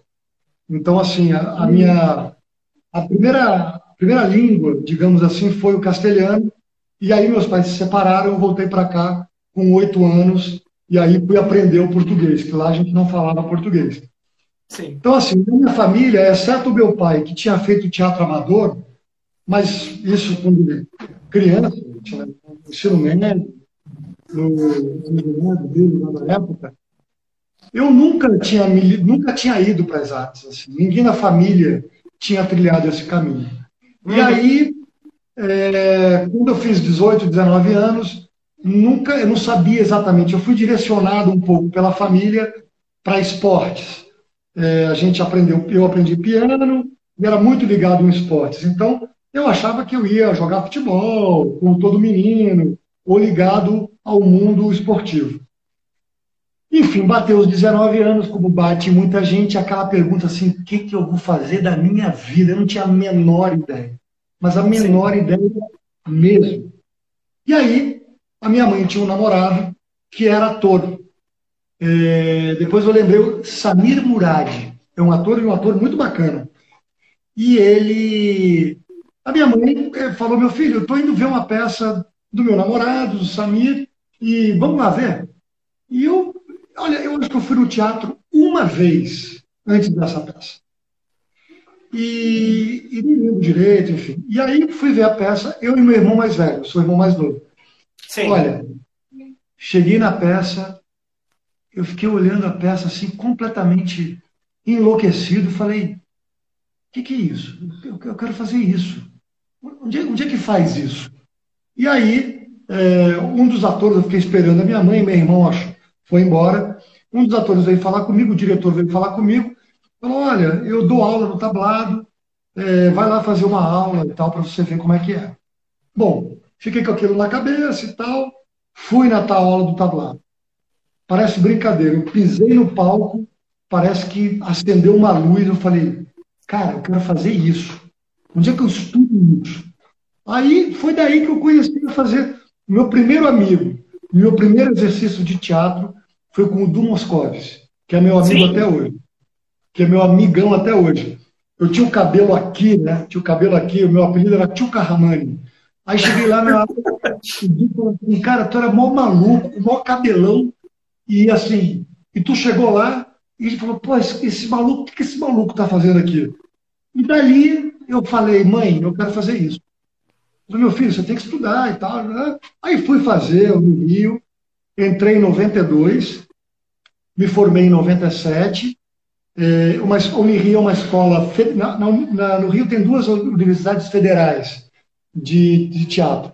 Tem a UFRJ e tem a Unirio, que era a, a ex-escola FEFIERG, que era no aterro do Flamengo, que foi fechada na ditadura e tal. Então, é uma escola federal, é, pública, com todas as dificuldades de uma escola pública já naquela época, é, mas foi uma escola e é uma escola a quem eu devo muito, porque eu aprendi muito, tive, com todas as dificuldades da escola, de greves e de falta de recurso. É engraçado isso, porque isso se repete ao longo dos anos, né? A falta de recurso, pouco financiamento, ainda mais em arte, né? Em escola pública. Sim. Mas eu digo que eu bato no peito e disse: eu fiz uma escola pública de artes e sou muito grato a ela. Tenho um movimento agora com os meus amigos, o Matheus Solano fez a, Unirio também. Tenho muitos amigos que fizeram a Unirio, o Babaioff, o Tuca Andrada, e a gente, eu estou fazendo um movimento com eles de falar, cara, vamos ajudar a universidade, que nem nos Estados Unidos, que as pessoas ajudam os lugares onde, é, onde se formaram, uhum. porque assim, é muito carente tudo. A verba não chega. Você tem uma ideia? Naquela época, ninguém sabia. Eu adotei o banheiro do terceiro andar. Porque assim, faltavam as coisas mais básicas. Papel higiênico, às vezes uma lâmpada. Então, assim, esse é um movimento que eu acho que é um movimento consciente de nós, brasileiros, nos apossamos daquilo, nos apossarmos daquilo que é nosso. Sabe assim? Uhum. O trote que eu propus para os alunos foi: vamos arrumar o acervo de figurino?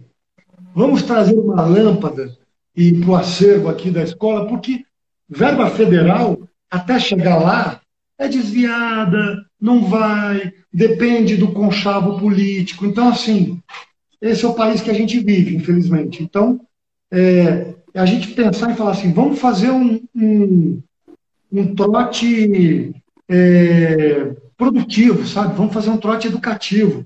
Vamos fazer um trote para a gente salvar é, esse espaço que, que, que nos ajudou a nos formar, a nos formar como pessoas, a nos formar como artistas, sabe? Então, eu acho que fica uma dica aí para quem está fazendo faculdade pública, que é, cara, vamos ter uma atitude consciente, porque esse espaço é de todos, não é seu, é de todos.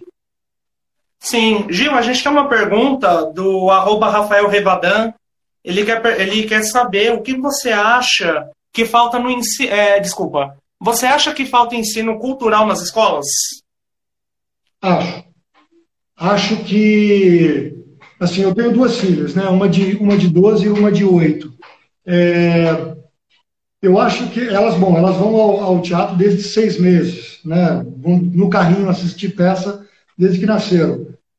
E eu acho que o acesso à cultura, ela seja música, seja artes plásticas, seja teatro, da maneira que for, eu acho que ele expande a nossa capacidade, a nossa visão é, de mundo passa a ser ampliada, independente do fato se a pessoa que teve acesso a isso vai se tornar artista ou não. Eu acho que ela faz, ela deveria fazer parte da formação. Eu acho que a, a cultura, é, qualquer tipo de cultura, assim como o esporte também, é, ele te coloca num lugar em que você amplia a sua dimensão, a sua capacidade de entender o mundo. Assim como o esporte te ensina sobre o teu limite, sobre é, não é saber ganhar, é saber perder. É, eu acho que mais importante do que saber ganhar é saber perder, porque assim quem ganha é um, né, normalmente. E então para cada para cada competição um vai ganhar. Então assim a gente tem que aprender a lidar com com o sucesso. E não é fracasso chegar em segundo lugar. É, o piloto foi melhor. É, você sabe que eu, eu fui mestre de cerimônia do revezamento da tocha olímpica. É, sim, é um dos próximos assuntos que eu ia falar, sim. Ah, legal. E aí eu, eu estudei muito o olimpismo é, para poder fazer esse trabalho. Você sabe que na história da humanidade, as Olimpíadas elas têm um papel fundamental. Elas interrompiam guerras. E os próprios guerreiros das cidades-estados, quando começou as Olimpíadas, eles eram os próprios, os próprios competidores eram os guerreiros. E sabe o que, que acontecia durante aqueles jogos? Os caras não se matavam. Então, assim, é, muitas guerras, depois dos Jogos Olímpicos, não aconteciam, paravam, não voltavam as guerras. Ou seja, era literalmente uma pausa que a humanidade fazia de comum acordo para acompanhar uma competição. E por que das regras? Porque você tinha que aceitar que o outro foi melhor que você, diante daquelas circunstâncias pré-estabelecidas. Então, o outro não virava um inimigo, ele virava um adversário que tinha que ser reverenciado, porque de acordo com aquelas circunstâncias dadas, ele foi melhor, ele mereceu a vitória. Então, daí tem toda a história do fair play, do respeito ao, ao, ao vencedor, de você é, reconhecer a vitória. Então, é muito importante. Por isso que, voltando à sua pergunta da cultura, do, da importância da cultura, eu puxei a sardinha para o esporte, é, que é um pouco a minha vida, esporte e cultura, que é isso. ele nos ensina, além da questão do aprendizado cognitivo, filosófico, intelectual, o esporte e a arte nos ensinam de outras maneiras. Nos ensinam um outro olhar é, para perceber que há, há muitos anos atrás o senso de estética, a menina bonita ou o menino bonito não era o magricela, era o gordinho. Então, no uhum. século XVII, no século XVIII, o padrão de beleza era outro. Esse padrão de beleza que todo mundo tem que ser esquelético e as meninas ficam enlouquecidas e viram, ficam anoréxicas, isso é de agora na história da humanidade. Então, a cultura nos faz enxergar que as coisas não são somente o aqui e agora, elas têm outras dimensões, sabe? Então, Sim. isso é muito importante. Ó, Gil, a gente tem é, outras perguntas. Deixa eu, opa, peraí, deixa eu só voltar aqui desapareceu. Peraí, deixa eu só subir aqui. O pessoal tá mandando bastante mensagem legal aqui para você. Peraí.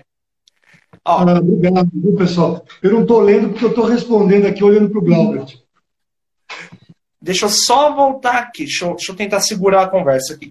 Ó, o Bruno Alves está perguntando: de todas as peças que você atuou. Opa, sumiu aqui, peraí. Peraí, vou tentar segurar aqui. Ó, tá perguntando de todas as peças que você atuou, qual é a mais marcante e, se possível, você tem é, na sua listinha um top 3. Olha, eu já fiz muita, eu já estou na 32 segunda peça. É, então, assim,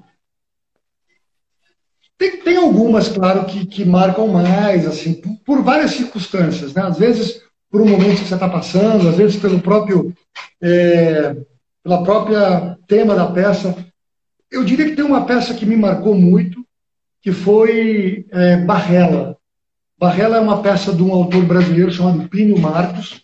Barrela é um termo pesado. Barrela, na verdade, é um termo de cadeia que se fala para uma curra, ou seja, para um estupro, né, digamos assim. E é uma peça muito forte, muito pesada, e, mas eu lembro que me marcou muito fazer essa peça. Eu, foi uma peça que eu fiz na Unirio. A gente veio para Ribeirão Preto, rodou em alguns estados brasileiros também. E porque foi na época da chacina da Candelária no Rio de Janeiro. E eu lembro que essa peça eu tive que substituir um ator chamado André Reis. O André Reis depois deixou de ser ator e virou um, um grande produtor de elenco. Hoje em dia é um dos caras da Globo que que comandam o departamento de elenco da Rede Globo. Uhum. O André Reis fazia o Tirica, que é um dos personagens dessa peça, um dos personagens principais dessa peça. A peça passa-se numa cela, são seis personagens que não saem de cena. É, então é, é, é, muito impressionante a dramaturgia da peça, do Plínio Marcos. Uma peça realmente. E o triste é perceber que aquela situação que o Plínio escreveu eu, se eu não me engano, posso estar enganado com o ano da peça, talvez ele escreveu na década de 70, de 80, não estou lembrado exatamente agora, mas eu posso ter certeza e posso te dizer que essa situação se repete até os dias de hoje. Assim, é uma coisa absolutamente absurda. E, e essa peça me marcou muito. É, Barrela do Plínio Marcos. Agora, o Ateneu, que foi minha primeira peça, é, também foi muito uma coisa muito marcante, a primeira peça, né? tremendo que nem vara verde. é, ah, tem muitos trabalhos assim, é, não, tem muitos assim, é, são cada uma tem uma coisa tem uma coisa legal assim. Cada personagem é, me dá a oportunidade de conhecer um lado meu. Assim, esse é a grande, grande bacana de ser ator e de você se jogar humildemente na profissão de ator, é você perceber que, que cada personagem ele te leva para um caminho e para um caminho seu, sabe? É, é, e aí é que entra a história de não julgar, porque às vezes você vai fazer um personagem que é um vilão, que é um cara mau caráter e tal. Não que você seja mau caráter, mas você acaba descobrindo o que daquele personagem é, é humano, você acaba encontrando uma justificativa, talvez, para aquele ser humano ali ter feito aquilo. Não estou julgando se é bom ou se é mal. Eu estou tentando entender humanamente o que, que aquele cara fez que, né, digamos, o cara que vai fazer o Hitler numa peça. O Hitler, ele é um, gente, ele é um homicida, um cara, enfim, não sabe nem dizer quem é o Hitler, um genocida, mas certamente para o ator que vai fazer, ele vai descobrir coisas ali daquele, daquela pessoa, daquele ser humano, que ele não vai julgar. Se eu entrar para fazer o Hitler e já julgar ele é um genocida, um, um, escroto, uma, eu matei o personagem, eu matei a humanidade. Então, de certa maneira, a oportunidade dos personagens me leva à oportunidade de descobrir aquele sentimento em mim. Então é uma viagem assim, é, realmente você se pega em algum momento e fala, cara, o ser humano é capaz disso. Nós, como seres humanos, somos capazes disso, é, de ser um genocida. É óbvio que a gente tem o livre-arbítrio e escolhe não ser, mas aquele cara não escolheu não ser. Ele escolheu fazer aquilo. Em algum momento ele escolheu fazer aquilo. E aquilo é humano, sabe? Então, assim, é, não é passar a mão na cabeça, mas é reconhecer que a nossa dimensão humana ela é muito, muito mais ampla do que a nossa moral, sabe? Do certo e errado. É, eu estive fazendo assim, umas pesquisas, né? E aí eu encontrei falando de uma história que você tem com o saudoso autor é, Rubens Correia. Você pode falar um pouquinho pra gente? Ah, cara, o Rubens, é, assim, eu vi, eu vi uma peça do Rubens Correia só, tá? E eu li muitos livros, eu, eu adoro. Aqui perguntaram alguma coisa, qual conselho você daria para ser ator, eu vou aproveitar para responder um pouco isso também. Sim. Tem uma série de livros, e tem uma série de livros e de entrevistas que o Simon Cury, que era um ator e hoje em dia é jornalista, não sei, até me perdão, não sei se o Simon ainda, se o Simon ainda está enfim, se ele é falecido ou não, me desculpe. É, mas tem um chamado, é, como é que é? Acho que é Bastidores, o, é, tem uma, é uma, é uma, série de entrevistas que ele faz com atores homens e atores mulheres. E eu li uhum. muitos livros de entrevistas, e aí vai uma dica para quem está pensando em seguir a carreira de ator e tal. Leia essas entrevistas. É, eu acho, se não me engano, é Bastidores. Eu tenho a coleção. Lembrei, Atrás das Máscaras é o nome da, do título desse, dessa pesquisa do Simão Cury. Ele entrevista vários atores e atrizes brasileiras. Eu lembro de ter lido a entrevista do, do Rubens Correia e ter ficado muito impressionado pela pessoa do Rubens. Né? E aí, eis que eu estou fazendo a minha primeira peça da faculdade, da Unirio. A gente montou Mãe Coragem, é um texto do Bertolt Brecht, eu fazia o filho mais velho, o Elif, enfim, uma peça muito forte dele, que trata-se de uma mulher que, que perambula os campos, é, de, os, os, os, campos de, de guerra, na guerra dos 100 anos, numa guerra que teve na Europa, enfim, tudo destruído, e ela perambula com os três filhos, vendendo tudo que ela encontra pelos campos. Então, ela arranca a bota das pessoas que morreram para vender para outras pessoas, enfim, é uma coisa terrível. Mas eu estou lá fazendo um dia a peça, e eis que eu estou lá no meio de um texto que tinha que falar com a plateia, eu dou de cara com a cara do Rubens. Cara, aquele olhar, aquela, aquela cara absolutamente é, que te, te prende, que te preenche, que te, que te hipnotiza, e por algum momento eu falei, cara, eu estou falando para o Rubens. É, assim, tipo, oi. E naquele dia da peça, é, a peça ia rolando, eu fazia o Elif, que é o filho, mais velho, o Elif na peça ele, ele é morto, e eu voltava coringando na peça como um soldado de um grande amigo, Marco Henrique Rego, que hoje em dia é um, é um executivo do SESC, da área cultural.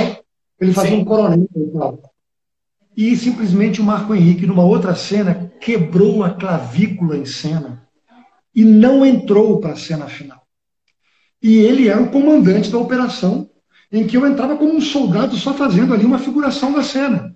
Uhum. E todo mundo em pânico na coxia. E aí a Mônica, a diretora, quem faz o Não, eu faço, eu faço o coronel. Mas eu acabei de sair de Elif, é um personagem muito marcante. Eu falei, não tem problema. Meti um cap troquei alguma coisa do figurino, meti um cap que tapava a minha cara Mano, eu não sei que voz que eu fiz. Eu sei que eu entrei num negócio que nem um maluco fazendo o coronel que ia comandava uma ação que matava a filha mais nova, que era muda, a Catherine. Só sei que, cara, alguma coisa aconteceu. E isso é muito comum no teatro. Quando acontece alguma coisa, parece que rola uma, uma faísca de eletricidade. Todos nós, atores, quando acontece alguma coisa, alguém se machuca, um refletor cai na plateia. E, assim, quando acontece alguma, digamos, cagada, é quando rola uma adrenalina e todo mundo entra num, num negócio que é quase que um transe.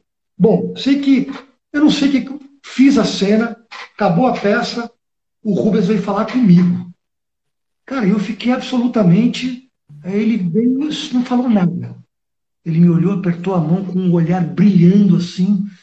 Cara, aquilo ali para mim era, digamos assim, cara, era a minha primeira peça na faculdade e minha Sim. terceira peça de teatro. Então ali, sabe, foi um, um, uma espécie de galharufa que eu recebi dele, é, de, sabe, um reconhecimento, assim, um olhar do tipo, é isso aí, garoto, vai nesse caminho aí.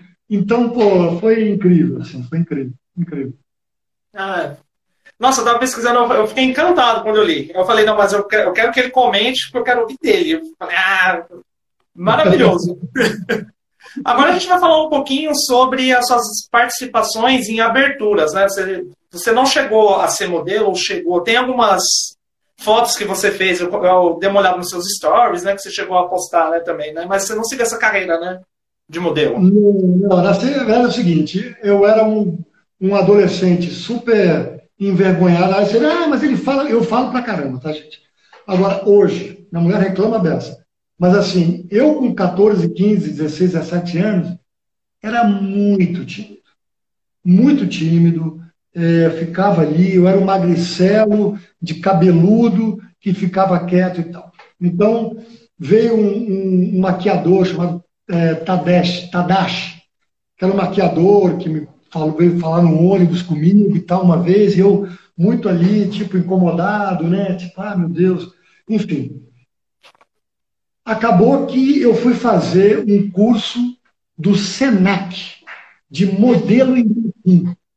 Eu me formei, gente. Eu sou modelo em manequim formado pelo SENAC. Olha! E aí, e aí eu nunca falei isso para ninguém. E aí eu fui e fiz quatro ou cinco desfiles na vida.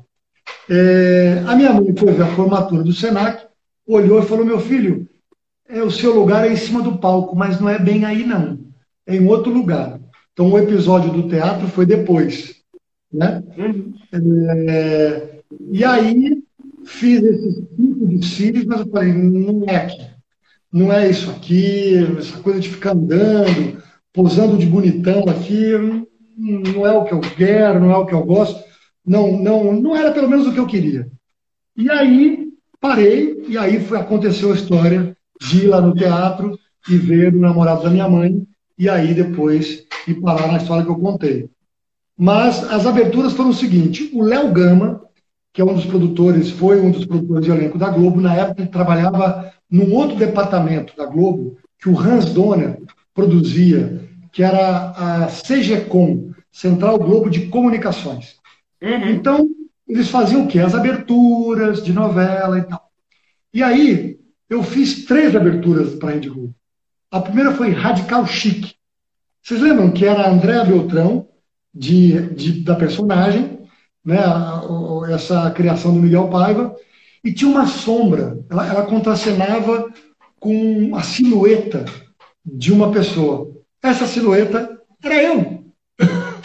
a gente gravou ao vivo, quer dizer, só que aquela coisa do, do chroma key, né? Eu, uhum. eu com um pancake lá, verde e tal, que depois eles recortavam e aí ficava só a silhueta. Então, eu estava lá, mas não estava lá. Que as pessoas olhavam a abertura e achavam linda e era ela contracenando com uma sombra. Na verdade, a sombra era eu. Depois eu fiz é, Deus nos cuida, que foi uma abertura que rodou o mundo, que era aquela, aquela da lama, que tinha uma festa de gente toda metida besta e tal, e a, e a sociedade, a lama ia subindo, e depois a câmera subia e a lama escorria, e o ralo era o mapa do Brasil. Era uma crítica maravilhosa da atual, então, política brasileira. Né? E a última foi Pátria Minha, que era um labirinto, que era também uma espécie de labirinto e tal. Que eu fiz, aí eu fiz essas três aberturas, depois eu falei, chega, eu não quero mais fazer abertura. E tem uma história que você até comentou com uma colega nossa também, a, a Thaís, você falando que você tinha vergonha porque a sua mãe comentava, né, que você aparecia nas aberturas, né? Você sabe como é que é mãe, né? Mãe é tiete. E aí, assim, eu chegava no prédio, imagina, eu estava estudando, né? Estudando teatro, na faculdade, ali todo aquela coisa bem é, é, é, bem radical de artista e tal, lendo textos né, rebuscados e tal. E aí fiz a abertura lá. E minha mãe parava todo mundo na rua, no elevador do ponto que a gente morava no Rio Botafogo. Olha, você sabe que meu filho foi parar na China? Você já viu ele na, né, no horário nobre? Mãe, mãe, cala a boca, mãe, mãe, cala a boca. Aquela bobagem, né, que todo mundo passa mãe, minha mãe toda feliz, querendo contar, e eu, mãe, cala a boca, mãe, não, não, não sou eu não, ela tá brincando e tal. Aquela coisa assim, mas, é, mas hoje eu dou muita risada disso, porque ficou muito engraçado. Eu lembro que na gravação dessa abertura, a gente gravou em vários dias, né? E eram containers, e os containers, é, eles eram furados embaixo. Tinha uma grua que descia a gente numa piscina. A gente gravava aquilo de madrugada. E o, o que fazia papel de esgoto, obviamente, não era esgoto, era isopor pintado. Então, aquela, aquela coisa podre que subia era a água que subia com isopor da superfície. E, e a nossa vestido da criança, da, das mulheres, era amarrado nessa treliça, que era vazada. Então, várias vezes, eu falei assim, oh, vou ficar afogado aqui. Então, o cara da grua não podia baixar tão rápido, senão a gente ficava preso realmente. Foi muito legal. É, foram três dias gravando essa abertura, foi incrível. E falando em mãe, a sua mãe ela é arquiteta, né? É, a minha mãe é o seguinte: minha mãe fez arquitetura, fez contabilidade, é, hoje em dia mora, eu moro em Orlando já há 20 e poucos anos, nos Estados Unidos, uma parte da família mora lá, outra ainda continua na Venezuela e tem uma hum. parte aqui no Brasil. E ela, ela hoje em dia mora, ela fez. Minha mãe foi a primeira pilota, é, piloto privado, é, na Venezuela, da cidade. Ela, ela ganhou aquele, aquele banho de óleo diesel preto, né, pra, pra, que ela tirou o brevet de piloto. Né? Uhum. Que maravilha! É, muito legal. Sim. Isso, o seu pai ele é engenheiro, é isso, né? Isso. Meu pai é venezuelano, ele, ele fez engenharia, tinha uma pequena construtora na Venezuela, Sermaca, da onde eu aprendi muitos ofícios, que quando eu ia passar as férias com ele, você acha que eu chegava lá e Ô oh, filhão, que saudade. Ô oh, filho, que bom que você chegou. Agora você vai pintar ali a parede, não sei o quê, tem que lavar o carro da empresa. E eu, beleza, vamos lá. e caía dentro. E muita coisa que eu aprendi a fazer em casa, aprendi ali nas férias com o papai.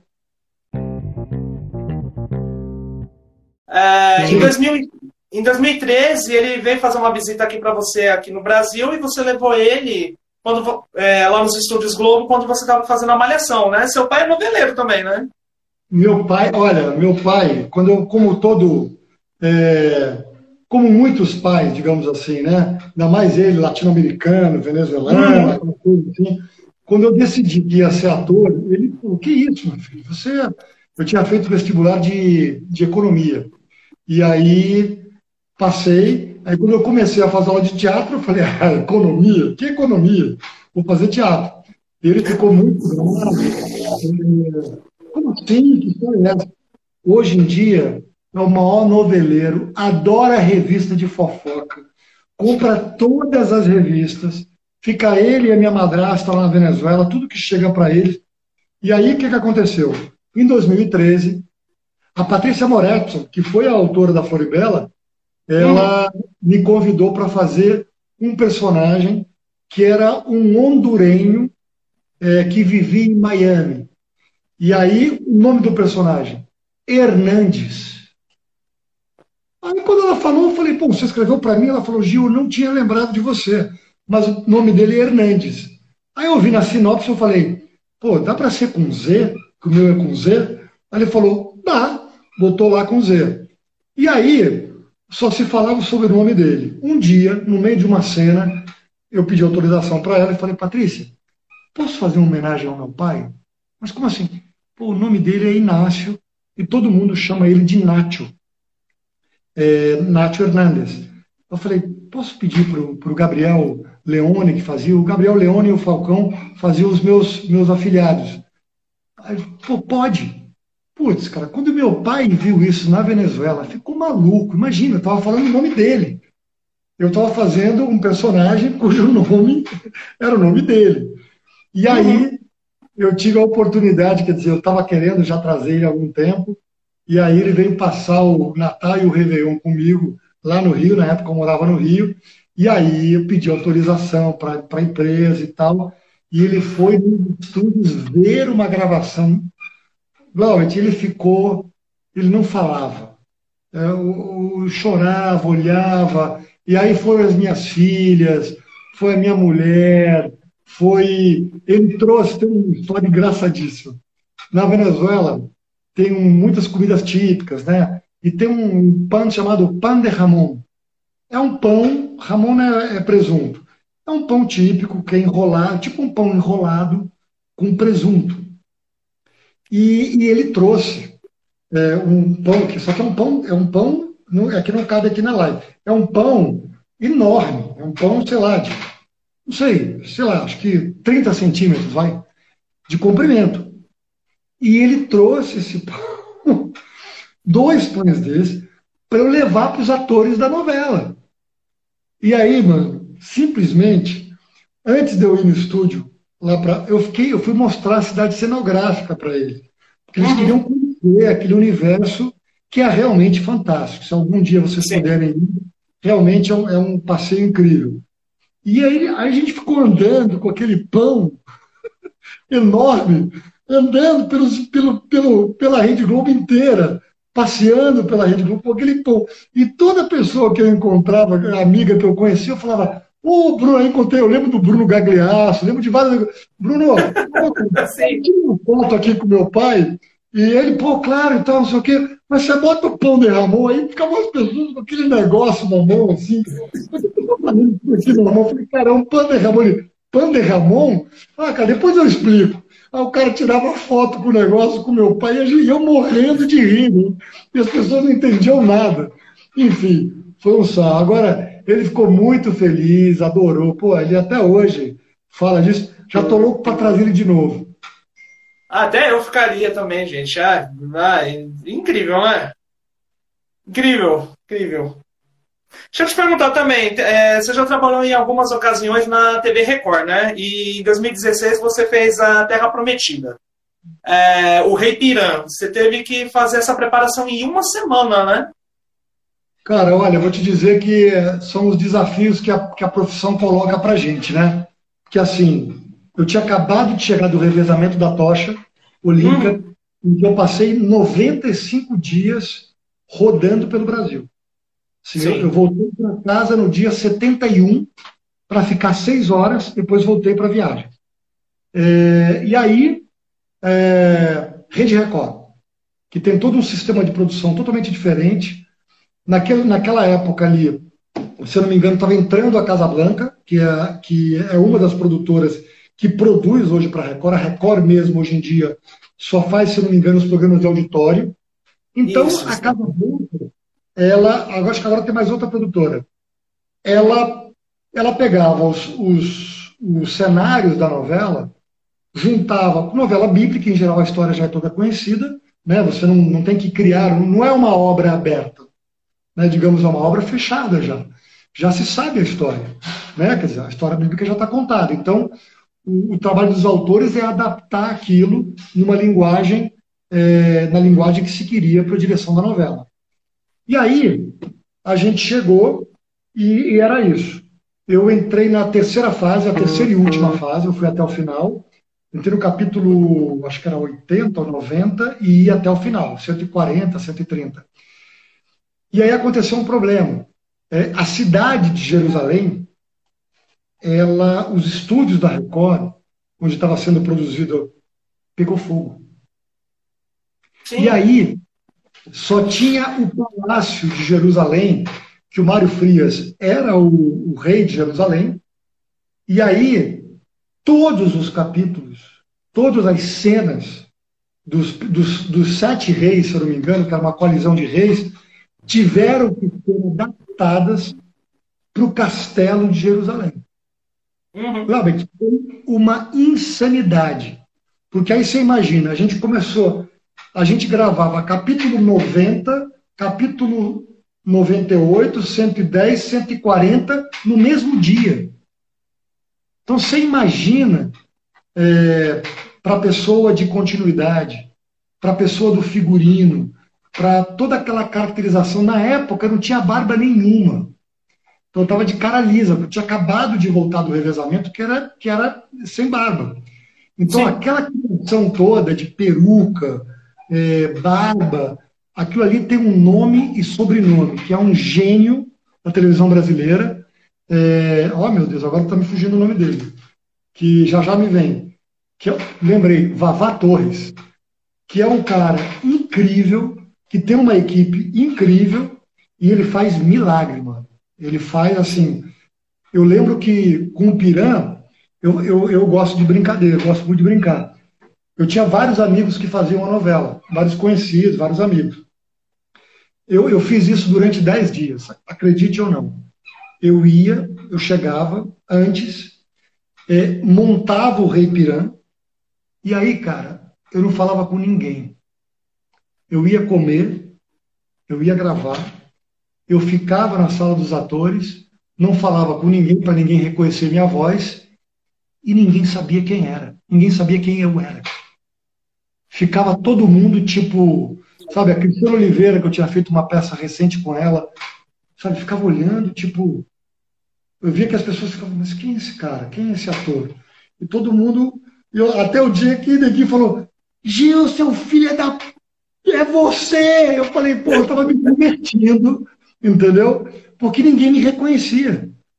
É, então, assim, isso é o trabalho, aí que eu falo do trabalho em equipe. Sim. e toda a sua equipe de caracterização. Certo.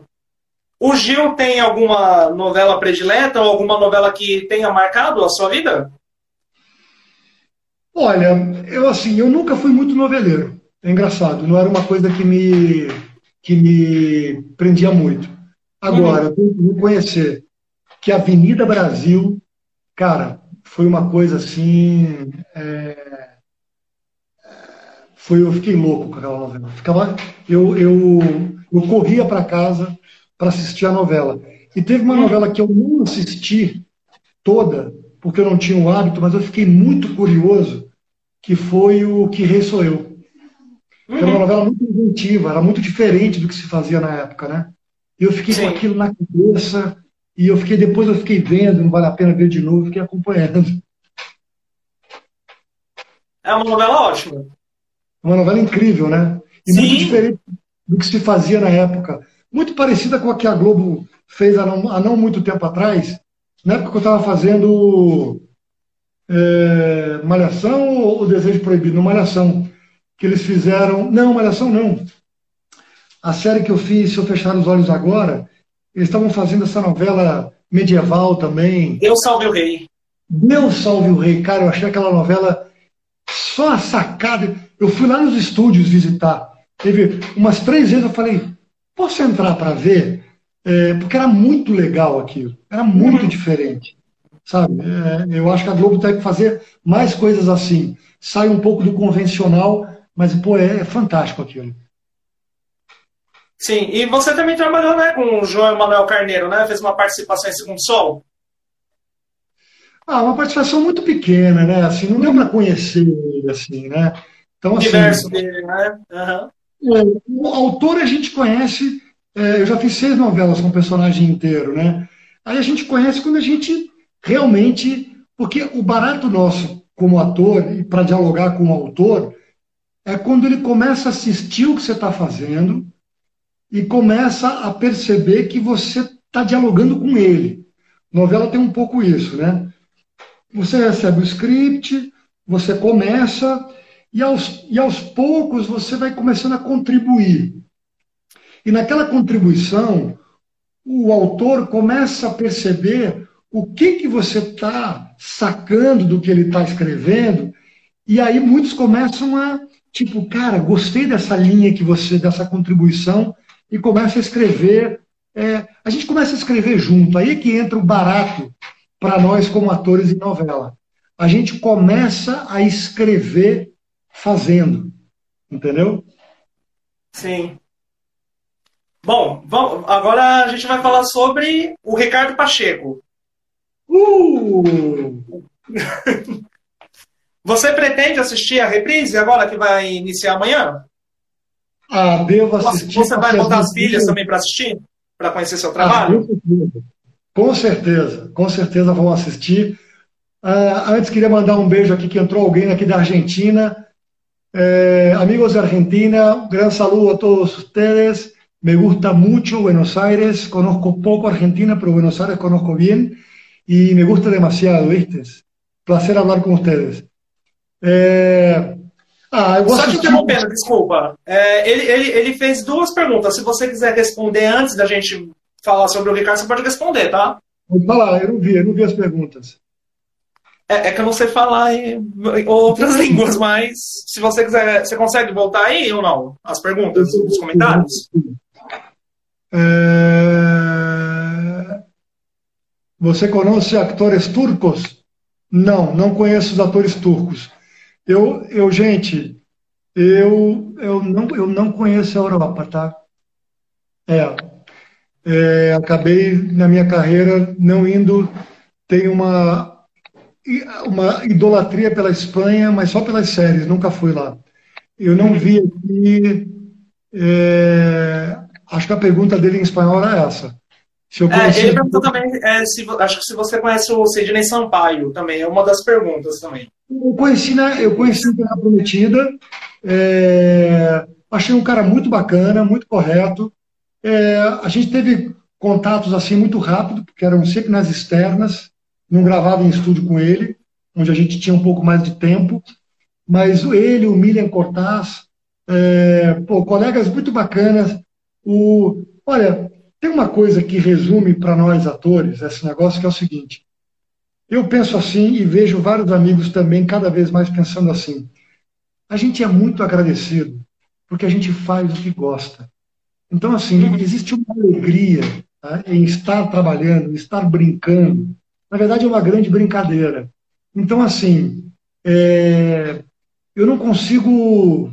Quando eu vejo algum colega assim, super mal-humorado, eu falo assim, cara, esse cara deve estar com algum problema. Porque assim, a nossa profissão é tão bacana é, que eu só posso entender por esse lado, entendeu? Porque a gente uhum. é, é, como uma frase do, do Alpatino. Ele diz assim: e ainda pagam a gente para fazer isso. Quer dizer, a, a gente está aqui se divertindo, a gente está aqui é, uma brincadeira, pô, a gente ainda ganha para fazer isso. Então, assim, Sim. cara. Ó, é, bom, retomando então no Ricardo, antes da gente falar, tem um fã aqui, deixa eu só pegar o nome dele. O Rafael Nogueira, ele tá te mandando um abraço e tá falando que é fã da novela. Valeu, Rafael, obrigado. Um abraço para você também. Mas voltando à história da Floribela, eu vou assistir com as meninas, porque a, a, a Manuela, minha filha mais velha, é, não tinha nem nascido. Ela viu alguns reprises, ela viu algumas coisas assim quando no, no Discovery Kids, ela viu alguma Discovery Channel, alguma coisa, mas agora a Helena, minha menor, e a, e a mais velha vão assistir. E, Sim. E tem muitas histórias. Você sabe que, a, você sabe que o Pacheco, na versão da Argentina, foram só 25 capítulos, né? Uhum. É, É, eu, eu na verdade, eu entrei para fazer o Pacheco, acho que o capítulo 40 e poucos, e quem ia fazer era o marido da Suzy, o Fernando Vieira, que é um grande amigo e um grande ator. Mas o Fernando estava dando aulas aqui em São Paulo é, e não queria abandonar os alunos de uma hora para outra. Então, as autoras, a produtora de elenco, a, a, a Cissa Castelo e a Marcela Altberg, na época, que eram as produtoras, trabalhavam juntas, elas chamaram o Fernando. O Fernando não podia fazer por conta desse compromisso com a escola, e aí é, me chamaram. E aí, assim, era para fazer 20 capítulos. Acabou que eu fiquei até o final, e aí elas, autorização da Cris Morena, elas escreveram a segunda temporada com o Pacheco, e a Suzy, a, a, a Malva, acabou na peixaria. Ih, rapaz, tô dando spoiler aqui. Não pode falar. Não tem problema. não tem problema. Então, assim, é... é um personagem que eu sou muito grato. Muito grato. Só tenho a agradecer ao Sacha Celeste, que é um diretor que já tá, foi, faleceu, um grande amigo, que se tornou um grande amigo, a Suzy, que virou minha irmã, a Zezé Mota, que foi com quem eu fiz a primeira cena do Pacheco, que ela era, meio, ela era tia do Ricardo Pacheco. É, e assim, eu lembro da minha primeira cena, nervoso pra caramba, né? Primeira cena e tal. E ela foi uma pessoa. Ela é um ser humano maravilhoso, né? E ela foi assim, então, vai dar tudo certo, fica calmo, tá? Olha, faz assim, faz assado. E, nossa, e aquilo ali foi uma equipe incrível, incrível, porque como era uma produção independente, é, havia uma sinergia tão grande. E o Sacha, que é o diretor, diretor-geral da novela, ele tinha uma equipe tão na mão que, assim, e as crianças e tudo. Então, era uma coisa tão harmônica que as pessoas não acreditavam que a gente fazia aquilo. Naquele, naquele, naquele lugar tão pequenininho, em que a cidade cenográfica, a cidade cenográfica, a cidade cenográfica era uma meia praça em frente a um, a um aeroporto. Quer dizer, uma coisa de maluco. Ninguém em sã consciência iria gravar ali uma novela. E, cara, a gente. Só que era uma equipe tão pequena e tão unida que a gente, a gente se virava. E ali somos amigos até hoje. É, a gente vê a energia, né? Vamos falar, esse movimento para dar certo. A gente vê na própria novela reflete mesmo, né? Em cada capítulo, em cada cena, né? Nossa, era um negócio assim é, é, incrível. A gente teve o Ricardo Favila, o Alceu Vasconcelos, teve o Danilo Pundera, depois da segunda temporada dirigindo. É, Inclusive, gente... ele ele estava ele aqui há pouco, não sei se ele está aqui, ele estava assistindo também a nossa live. O Danilo? O Danilo, sim. O Danilo, pô, Danilo é o irmão, cara. É, Danilo Pundera no Caldeirão. A gente tem uma brincadeira sempre aqui. assim, Danilo é um produtor, diretor, um amigo, brother, assim. Cara, tem, tem tanta coisa. Essa novela tem tanta coisa bacana, assim. E uma das coisas, assim, que eu acho que foi um diferencial de sucesso foi esse clima que o Sacha criou de colaboração, sabe? Assim, não havia essa vaidade que impede as pessoas de dialogarem sabe? Então, assim, é, as próprias autoras, a Jacqueline Vargas, a Patrícia Moretson, eu sugeria ideias, sugeria cacos, sugeria brincadeiras, e a direção falava, vai fundo, vambora, é por aí. É, então, assim, isso é que eu acho que faz o diferencial de um trabalho, sabe? Quando, quando as pessoas são inteligentes ao ponto de perceber que você não quer brilhar mais que ninguém, que você quer colaborar, que você quer somar. E isso não vai desmerecer o trabalho de ninguém. Então a Suzy, a Suzy criava bordões e, e, e às vezes não combinava nada. Era na hora, era espontâneo. E aquilo me pegava de surpresa, eu reagia e aquilo ia para o ar, entende? E isso é sensacional. Estava todo mundo vivo, sabe? A, a, a Juliana Silveira, o Roger Gobet, que carregavam ali o núcleo dramático da novela, né? Era o tema da novela. E, digamos assim, eles tinham menos liberdade que o núcleo cômico tinha. Mas, assim, eles cara, eles faziam brilhantemente. Depois da segunda temporada entrou Leonardo Cortez, O Mundo de Cricoragan. O Léo é um ator incrível, um autor incrível, fazendo aquele mordomo completamente surtado, que era o Evaristo, que era, era genial aquilo, gente. A Débora Olivieri, aquela, aquela condessa, era muito engraçado, cara. A Adriana Prado fazendo. Eu, eu botava. O nome dela era Joana. Aí eu, como eu achava ela boa azul, Showana. Isso vinha na hora. Isso vinha na hora. E aí, cara, as pessoas riam, a equipe riu, câmera ria. Então, esse, esse clima que era. Que isso, isso é uma habilidade, assim. Tem poucos, poucos diretores sabem criar isso, sabe? E aí isso teve na Avenida Brasil, e por isso que prendeu tanto a Avenida Brasil, prendeu espectadores. Esse clima de liberdade que a Amora Maltner fez na Avenida Brasil e que o Sacha, o Danilo, o Alceu, o Favila deram para gente na Floribela. Assim, gente, criem, divirtam-se. Se vocês se divertirem, o público vai se divertir. Então, assim, essa liberdade é, é sensacional, cara. Assim, eu, eu procuro sempre nos trabalhos que eu faço esse tipo de comunicação. Às vezes não dá, às vezes não rola uma empatia, às vezes o diretor está muito inseguro, às vezes a autora não, ou, ou, às vezes eu não entendi exatamente o que o autor está propondo e aí ele não libera muito. Então é uma sinergia. Às vezes é isso, né? Como amizade, como namoro, casamento, às vezes encaixa, às vezes funciona, mas não encaixa, entende? Uhum. Ah, a, a gente fez um especial, é, você deu o depoimento para nós, né, o podcast. A Suzana Branches, que ela foi produtora de elenco, ela contou uma história do Sasha falando sobre é, se o celular tocasse ou se alguém errasse, tinha que pagar um engradado de cerveja. Caixa! Não, isso aí virou. É, assim, isso era uma das maneiras do Sasha de manter é, a equipe unida. Como era uma produção pequena, e assim, isso não acontece em televisão, Glauber. Você não, você não tem acesso ao diretor-geral de uma novela, às vezes, porque é muito estratificado. O Sacha não, o Sacha era um agregador. O Sacha era o cara que depois da gravação reunia todo mundo, a gente ficava 10 horas juntos. Depois ele falava: ninguém vai para casa, a gente vai sair e vai tomar uma Coca-Cola e uma cerveja junto. Então ele começou a criar uma história de que quem entrasse no estúdio e errasse o texto, a gente chamava de calanguear. Errou, caixa. E ele falava naquele talkback que aparece no estúdio, a voz, a voz de, a gente chama de voz de Deus, né? Aquela coisa que uhum. aparece assim, né? Um som altíssimo. Então, assim, a Suzy, a Malva deu uma deixa. Eu errei como Pacheco. Fiquei na dúvida, ele, caixa. Então, assim, tudo virou sinônimo para caixa.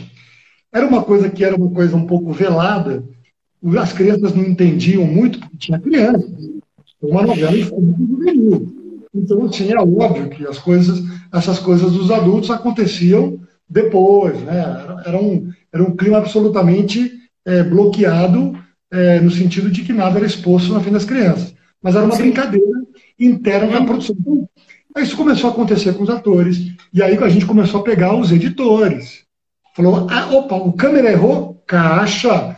Então virou uma brincadeira que todo mundo, entendeu? Assim, começou a brincar. A, a Suzana era a atriz da novela, depois ela virou preparadora, hoje em dia a Suzana está na Record. A Suzana, gente, a Suzana foi uma das Emílias. A Suzana Branches foi uma das Emílias. A Suzana hoje é preparadora da Record, autora de teatro, uma grande amiga, uma, uma amiga. Bom, uma grande amiga não dá para dizer, porque ela é desse tamanho. Brincadeira, tá, Suzana? Se você tivesse a Suzana, é, a Suzana é desse tamanho, entendeu? Ela é um chaveirinho. Mas ela é um amor de pessoa e uma. uma... Ela, ela tinha um programa chamado Grelo Falante, que era, na verdade, uma substituição. Era, digamos, era um, uma espécie de caceta de saias, caceta e planeta de saias. Uhum. Era um grupo de mulheres assim incríveis, Cláudia Ventura, Eu vou, eu vou, eu vou esquecer o nome de alguém, então é melhor não falar. Mas eram umas atrizes, autoras gênios.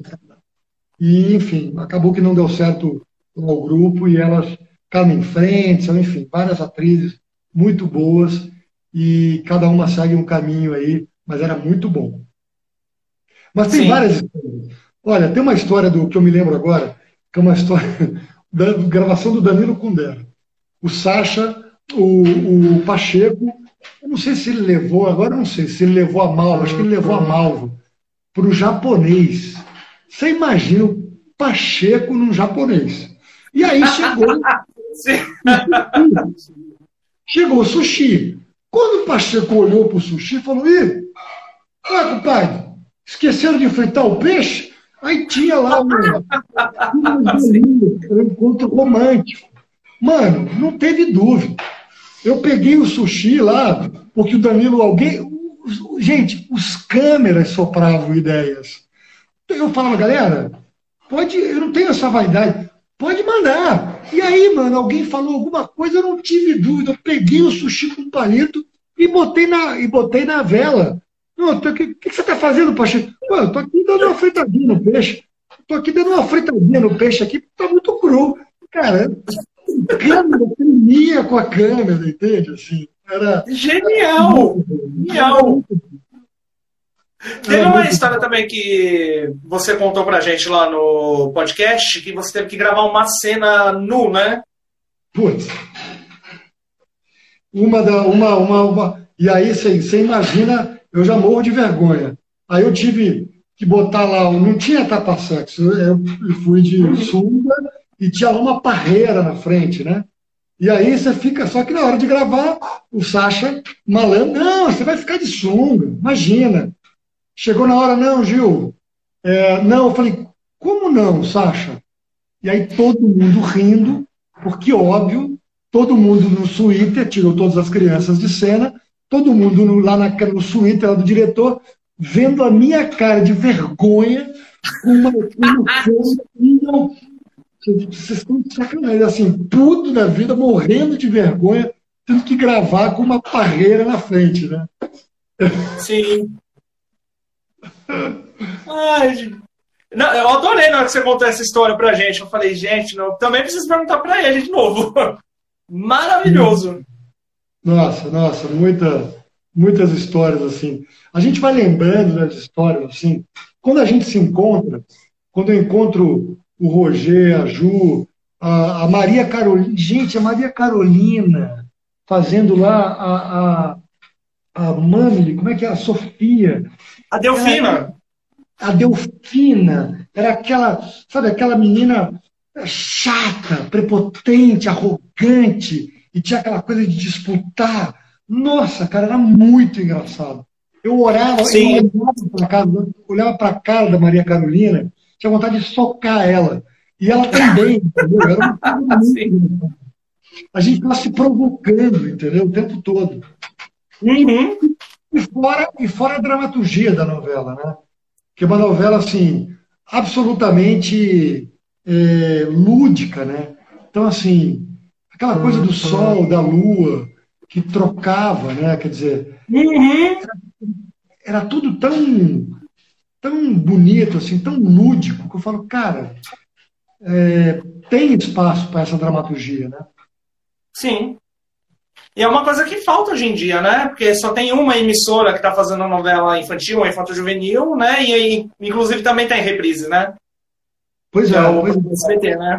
SBT. O, o, tem aí o sucesso do DPA, né? É, eu quase fiz, eu quase entrei para fazer. O Tomatini pegou um grande amigo meu, o Sávio Mol, que é um puta ator, e eu fiquei muito feliz dele fazer. E que eu acho que é um grande sucesso o DPA, né? É, uhum. Um grande amigo, Charles Minaro, Ronaldo, pô, faz genial o Severino. É, a Tamara, agora entrou a, a, a Cláudia, a Cláudia, a Cláudia, me fugiu o nome agora dela, sobrenome dela, que é maravilhosa. Nossa, na ponta a, da língua também. Oi? Tá na ponta da língua, não tô lembrando também, mas você quem é, sim. Cláudia Neto, que é uma Isso. grande cantora, uma grande cantora incrível. E, é um sucesso a série, né? Quer dizer, e, e é isso. Dramaturgia nacional, é, universo infantil, com inteligência, tratando a criança é, é, muito inteligentemente, estão aí de parabéns, fazendo um grande sucesso. É incrível, cara, é incrível. Vida longa ao DPA e a todas as séries. Tem o Valentins também, o Valentim também, uhum. é muito bom. É, então, assim, que viva o produto nacional, que viva né, a, a produção nacional, né? É, Sim. Cinema, e toda essa produção nacional de, de, de, de vídeo e de televisão que é fantástica, né? Sim. É, Gil, a gente abriu, é, a gente falou que ia fazer essa live com você, a gente abriu uma caixa de perguntas, né? E o pessoal foi mandando algumas perguntas para você, tá bom? É, vou falar algumas, tá? Ó, o arroba pipoquinhasbr tá perguntando como que foi trabalhar num projeto que é Floribela e, é, e que é lembrado até hoje. Olha, foi incrível, assim, a Floribela foi, digamos, um grande presente na minha carreira, assim, ter feito. Ô, oh, Maria Carolina, você tá aí, acabei de falar de você, viu? Sua, sua implicante, hum, muito implicante a Delfina, gente, eu queria matar a Delfina, mas ela era maravilhosa. Olha, foi maravilhoso, foi um presente poder fazer a, a, a Floribela. Assim, eu lembro que, até hoje, gente, a novela Floribela tem. Gente, a Floribela tem 15 anos. Sim. 15 anos. É, até hoje, é, às vezes eu estou num lugar assim, uma pessoa. Você é ator, né? Aí eu contabilizo. Quantos anos você tem? A pessoa fala. Ah, eu tenho é, 21, tenho 24. Eu falo, Floribela. Aí eu falo, é, eu fazia o Pacheco. Eu sabia, eu sabia. Quer dizer, é incrível, 15 anos depois, a, a Floribela ter essa, essa representatividade, ter marcado uma geração. Então é muito assim, é muito bacana mesmo, assim, sabe? Eu fico muito orgulhoso de poder ter marcado para as pessoas com essa com esse personagem e todos os meus colegas esse trabalho que deixou que deixou uma história aí para as pessoas, sabe? Fico muito Sim. muito muito honrado, assim. Ó, a gente tem pergunta também da arroba Júlia Franco. Ela está perguntando qual foi o maior perrengue que vocês passaram na época das gravações? Cara, o maior perrengue? Ah, não lembro, assim. Perrengue, assim. É... Olha, não acho que não teve, assim, um perrengue, sabe? No, sentido de problema, assim. Era tudo muito tranquilo a gente se divertia muito. As crianças ah, gravavam depois da escola, óbvio. Ah, hum. A gente a gente tinha uma programação era muito intenso. Assim, a gente tinha uma, uma agenda. É, a gente gravava muito. Gravava de segunda a sábado, gravava muito. É, mas não teve perrengue. Posso dizer que foi uma novela, por quase dois anos de novela, né? E não teve perrengue, não, viu? Foi uma novela bem, bem gostosa de fazer. Sim. Oh, o Giovanni, Giovanni Cunha Nunes está perguntando se você fosse convidado para o musical de Floribela, você toparia fazer? Na hora. Na hora. Eu me divertia muito. Eu adoro dançar e, e é, na hora. Se chamarem agora, eu vou correndo. Ó, tem é, uma pergunta do meu colega de podcast, o Fábio Souza. Ele perguntou como que foi dançar na abertura da segunda temporada. Oh, olha, foi muito engraçado. No dia eu lembro que eu dei uma cabeçada. Eu fui fazer uma, fui fazer uma palhaçada de querer dar uma cambalhota. E aí eu bati com a cabeça. Ficou todo mundo assim, né? Falei, não, gente, acho que botou o parafuso que estava solto para dentro agora. Mas foi muito legal. Tinha as coreografias, então, cara, a gente se divertia. Eu lembro que um dia, lembrei dessa história agora, estava gravando lá no, no polo do Cine Vídeo, onde a gente gravava, e o Zeca Pagodinho, Zeca Pagodinho, estava gravando no estúdio ao lado. estava gravando um clipe, alguma, alguma coisa. Na minha cabeça, o Ricardo Pacheco tinha Zeca Pagodinho. Para mim, tá? E aí, mano, eu fiz questão de lá falar com ele. E, cara, ele não entendeu nada. De repente entra um maluco vestido, porque para mim o, o, Ricardo Pacheco era a mistura do Zeca Pagodinho com Augusto Carrara, que o Pedro Cardoso fazia na Grande Família. Então, assim. Totalmente! na, na minha cabeça, o Pacheco era a mistura deles dois. Entendeu? Então me inspirava nos dois. Então eu fui falar com, com o Zeca. O Zeca ficou assim, quem é? O Zeca não via a Floribela, então ele ficou assim, mas quem é esse maluco, bicho? Aí eu morri de rir, porque um monte de piada lá com ele, voltei para gravar. Anos depois eu fui fazer um comercial com o Zeca, ele olhou para mim e falou, você não é aquele maluco que entrou uma vez? Eu falei, é, eu mesmo. Falou, Rapaz, depois eu fui ver a novela, morria de rir. Falei, pô, mas eles são homenagem. Eles são homenagem o negócio. Maravilhoso, maravilhoso. Ai. Ó, o João Bedantas também, que é um colega meu do podcast, né, meu parceiro, ele perguntou é, qual foi a importância de Floribela na sua carreira? Olha, uma importância muito grande, viu? É, até então, ele tinha feito na Globo. Minha primeira novela foi Meu Bem Querer. É, foi, isso foi em 97. Foi uma novela que eu, enfim, não fui, não fui feliz. É, o meu núcleo na novela não andou. Eu fazia o pandeiro de uma novela do Zé Maia. Era na novela, na sinopse, para eu ter um caso com Samara Felipe. Uhum. A novela não andou. E, e era a minha primeira novela, eu, eu, eu até hoje estou aprendendo a fazer, né? Mas naquela época em si, então, eu fazia muita coisa errada, não entendia a questão do estúdio de três câmeras, tomava muita bronca, não me, não, não me entendia. Então eu, eu posso dizer que eu saí muito traumatizado da novela.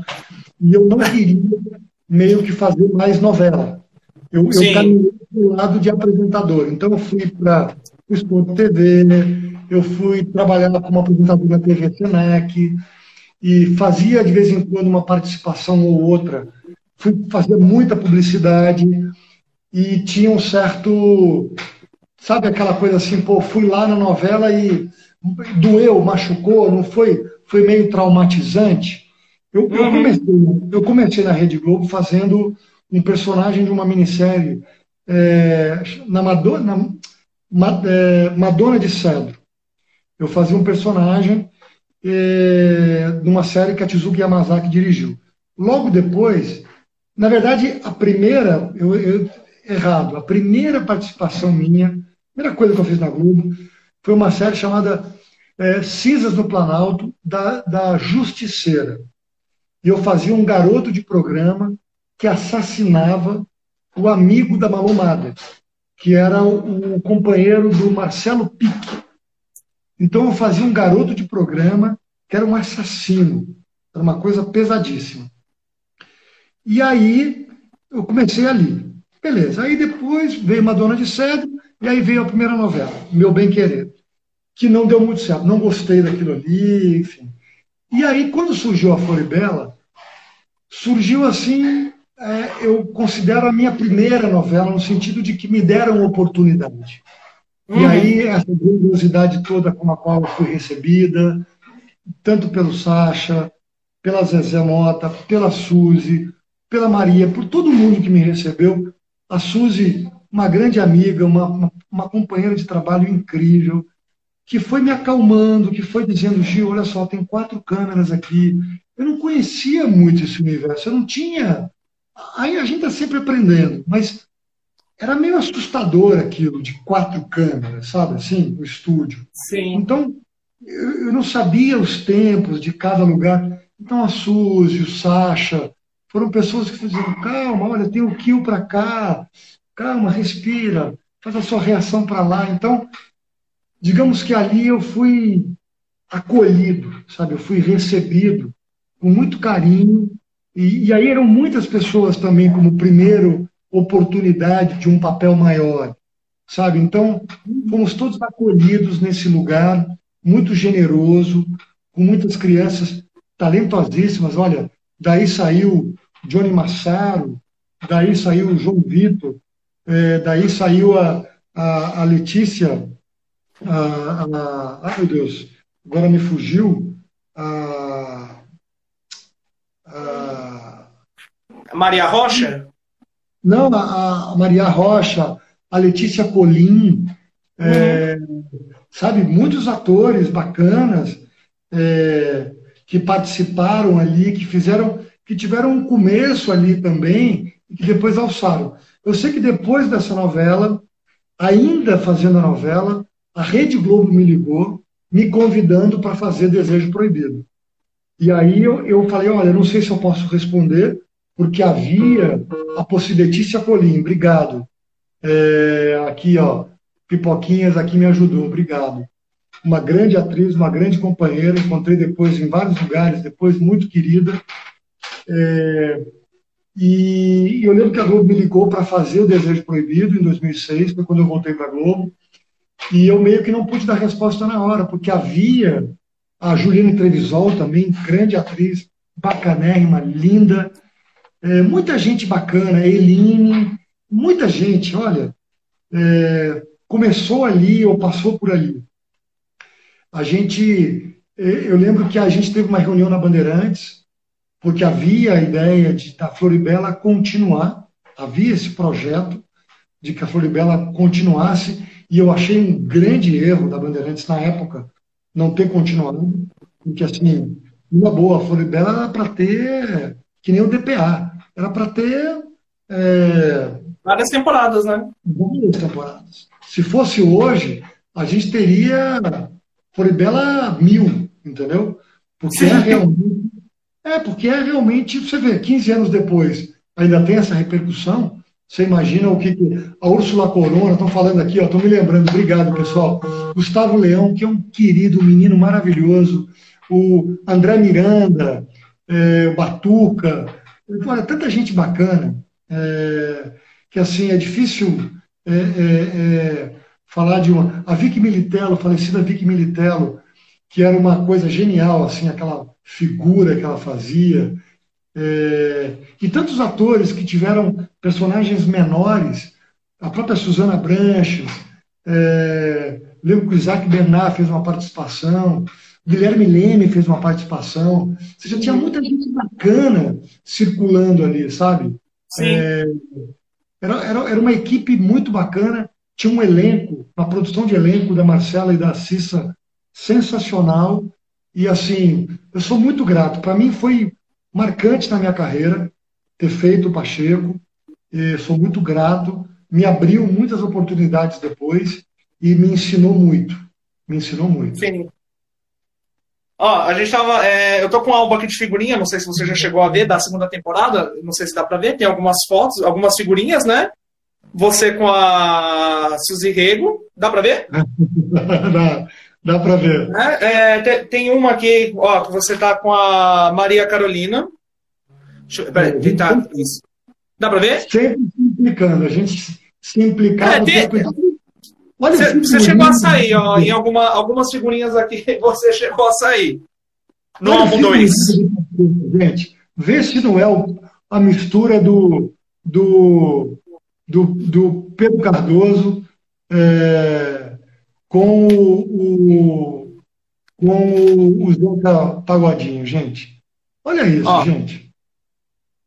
Vê se não é a mistura do Agostinho cara. É,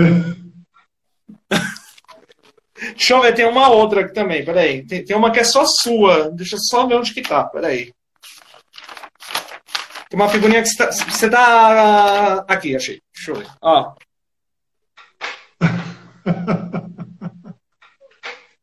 Gente, é maravilhoso, maravilhoso. Pacheco para sempre. Ai, cara, muito legal. É... Bom, é... você quer deixar algum recado final para o pessoal? Fica à vontade, o espaço é seu. Tá bom. Olha, Glaubert, queria primeiro te agradecer a oportunidade desde que você entrou em contato comigo. Eu fiquei muito feliz de, de desse carinho que você teve comigo, teve com, com, com esse personagem. Agradecer a todo mundo aí que participou, que escreveu. Assistam aí a novela. Eu vou assistir, as meninas, minhas filhas vão assistir com certeza. É, saibam de uma coisa: foi uma novela feita com muito, muito, muito carinho, viu? É, por toda a equipe, toda a equipe de produção, toda a equipe de direção de arte, dos câmeras, dos diretores que participaram, dos atores. Foi realmente um. É, tem trabalhos que a gente guarda no coração e leva para a vida. Esse é um deles. Assim, é, eu tenho muito orgulho de ter feito, sabe? De ter feito e, e tomara que eles queiram voltar e que a gente possa fazer de novo, tanto a peça quanto a própria novela ou série, o que ou filme, o que vier a ser feito. Sim, é, e eu tenho que agradecer muito, muito, muito obrigado por ter aceitado o nosso convite, tanto para o podcast, para dar depoimento, é, as lives também. Você está ajudando a gente a dar esse pontapé inicial, a nossa primeira live né, do Critérios de Programação. Eu, o Jefferson e o João e o Fábio, a gente agradece também o seu carinho, tá bom? Obrigado, obrigado, pessoal. Obrigado aí para a turma. E é isso. É, como eu te falei quando a gente se falou, eu respeito muito o trabalho de vocês, o trabalho da imprensa, do crítico. Eu acho que é, é, é fundamental na nossa profissão, sabe? É, a gente reconhecer que cada um está numa ponta e o que importa é o resultado, é a mensagem que a gente deixa e, e vai essa mensagem aí de carinho, de amor, de solidariedade nesse momento que a gente está vivendo tão difícil com tantas perdas, com tanta gente morrendo, e que a Floribela venha de alguma maneira aí a adoçar, a ter um pouquinho mais de leveza nessa novela, para poder trazer um pouco de leveza nesse momento tão difícil que a gente está vivendo, né? Mas é isso, a vida a vida continua, e é isso. Obrigado, obrigado pelo carinho.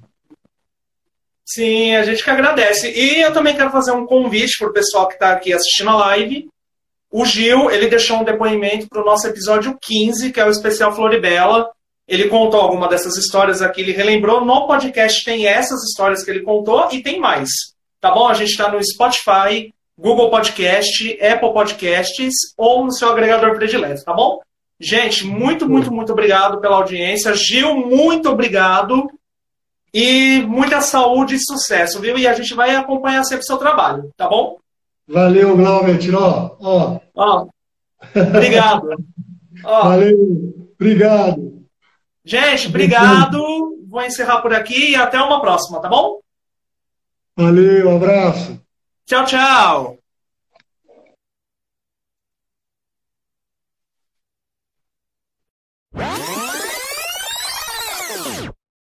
Este foi mais um episódio de Critérios de Programação. Hoje, entrevista com o ator Gil Hernandes.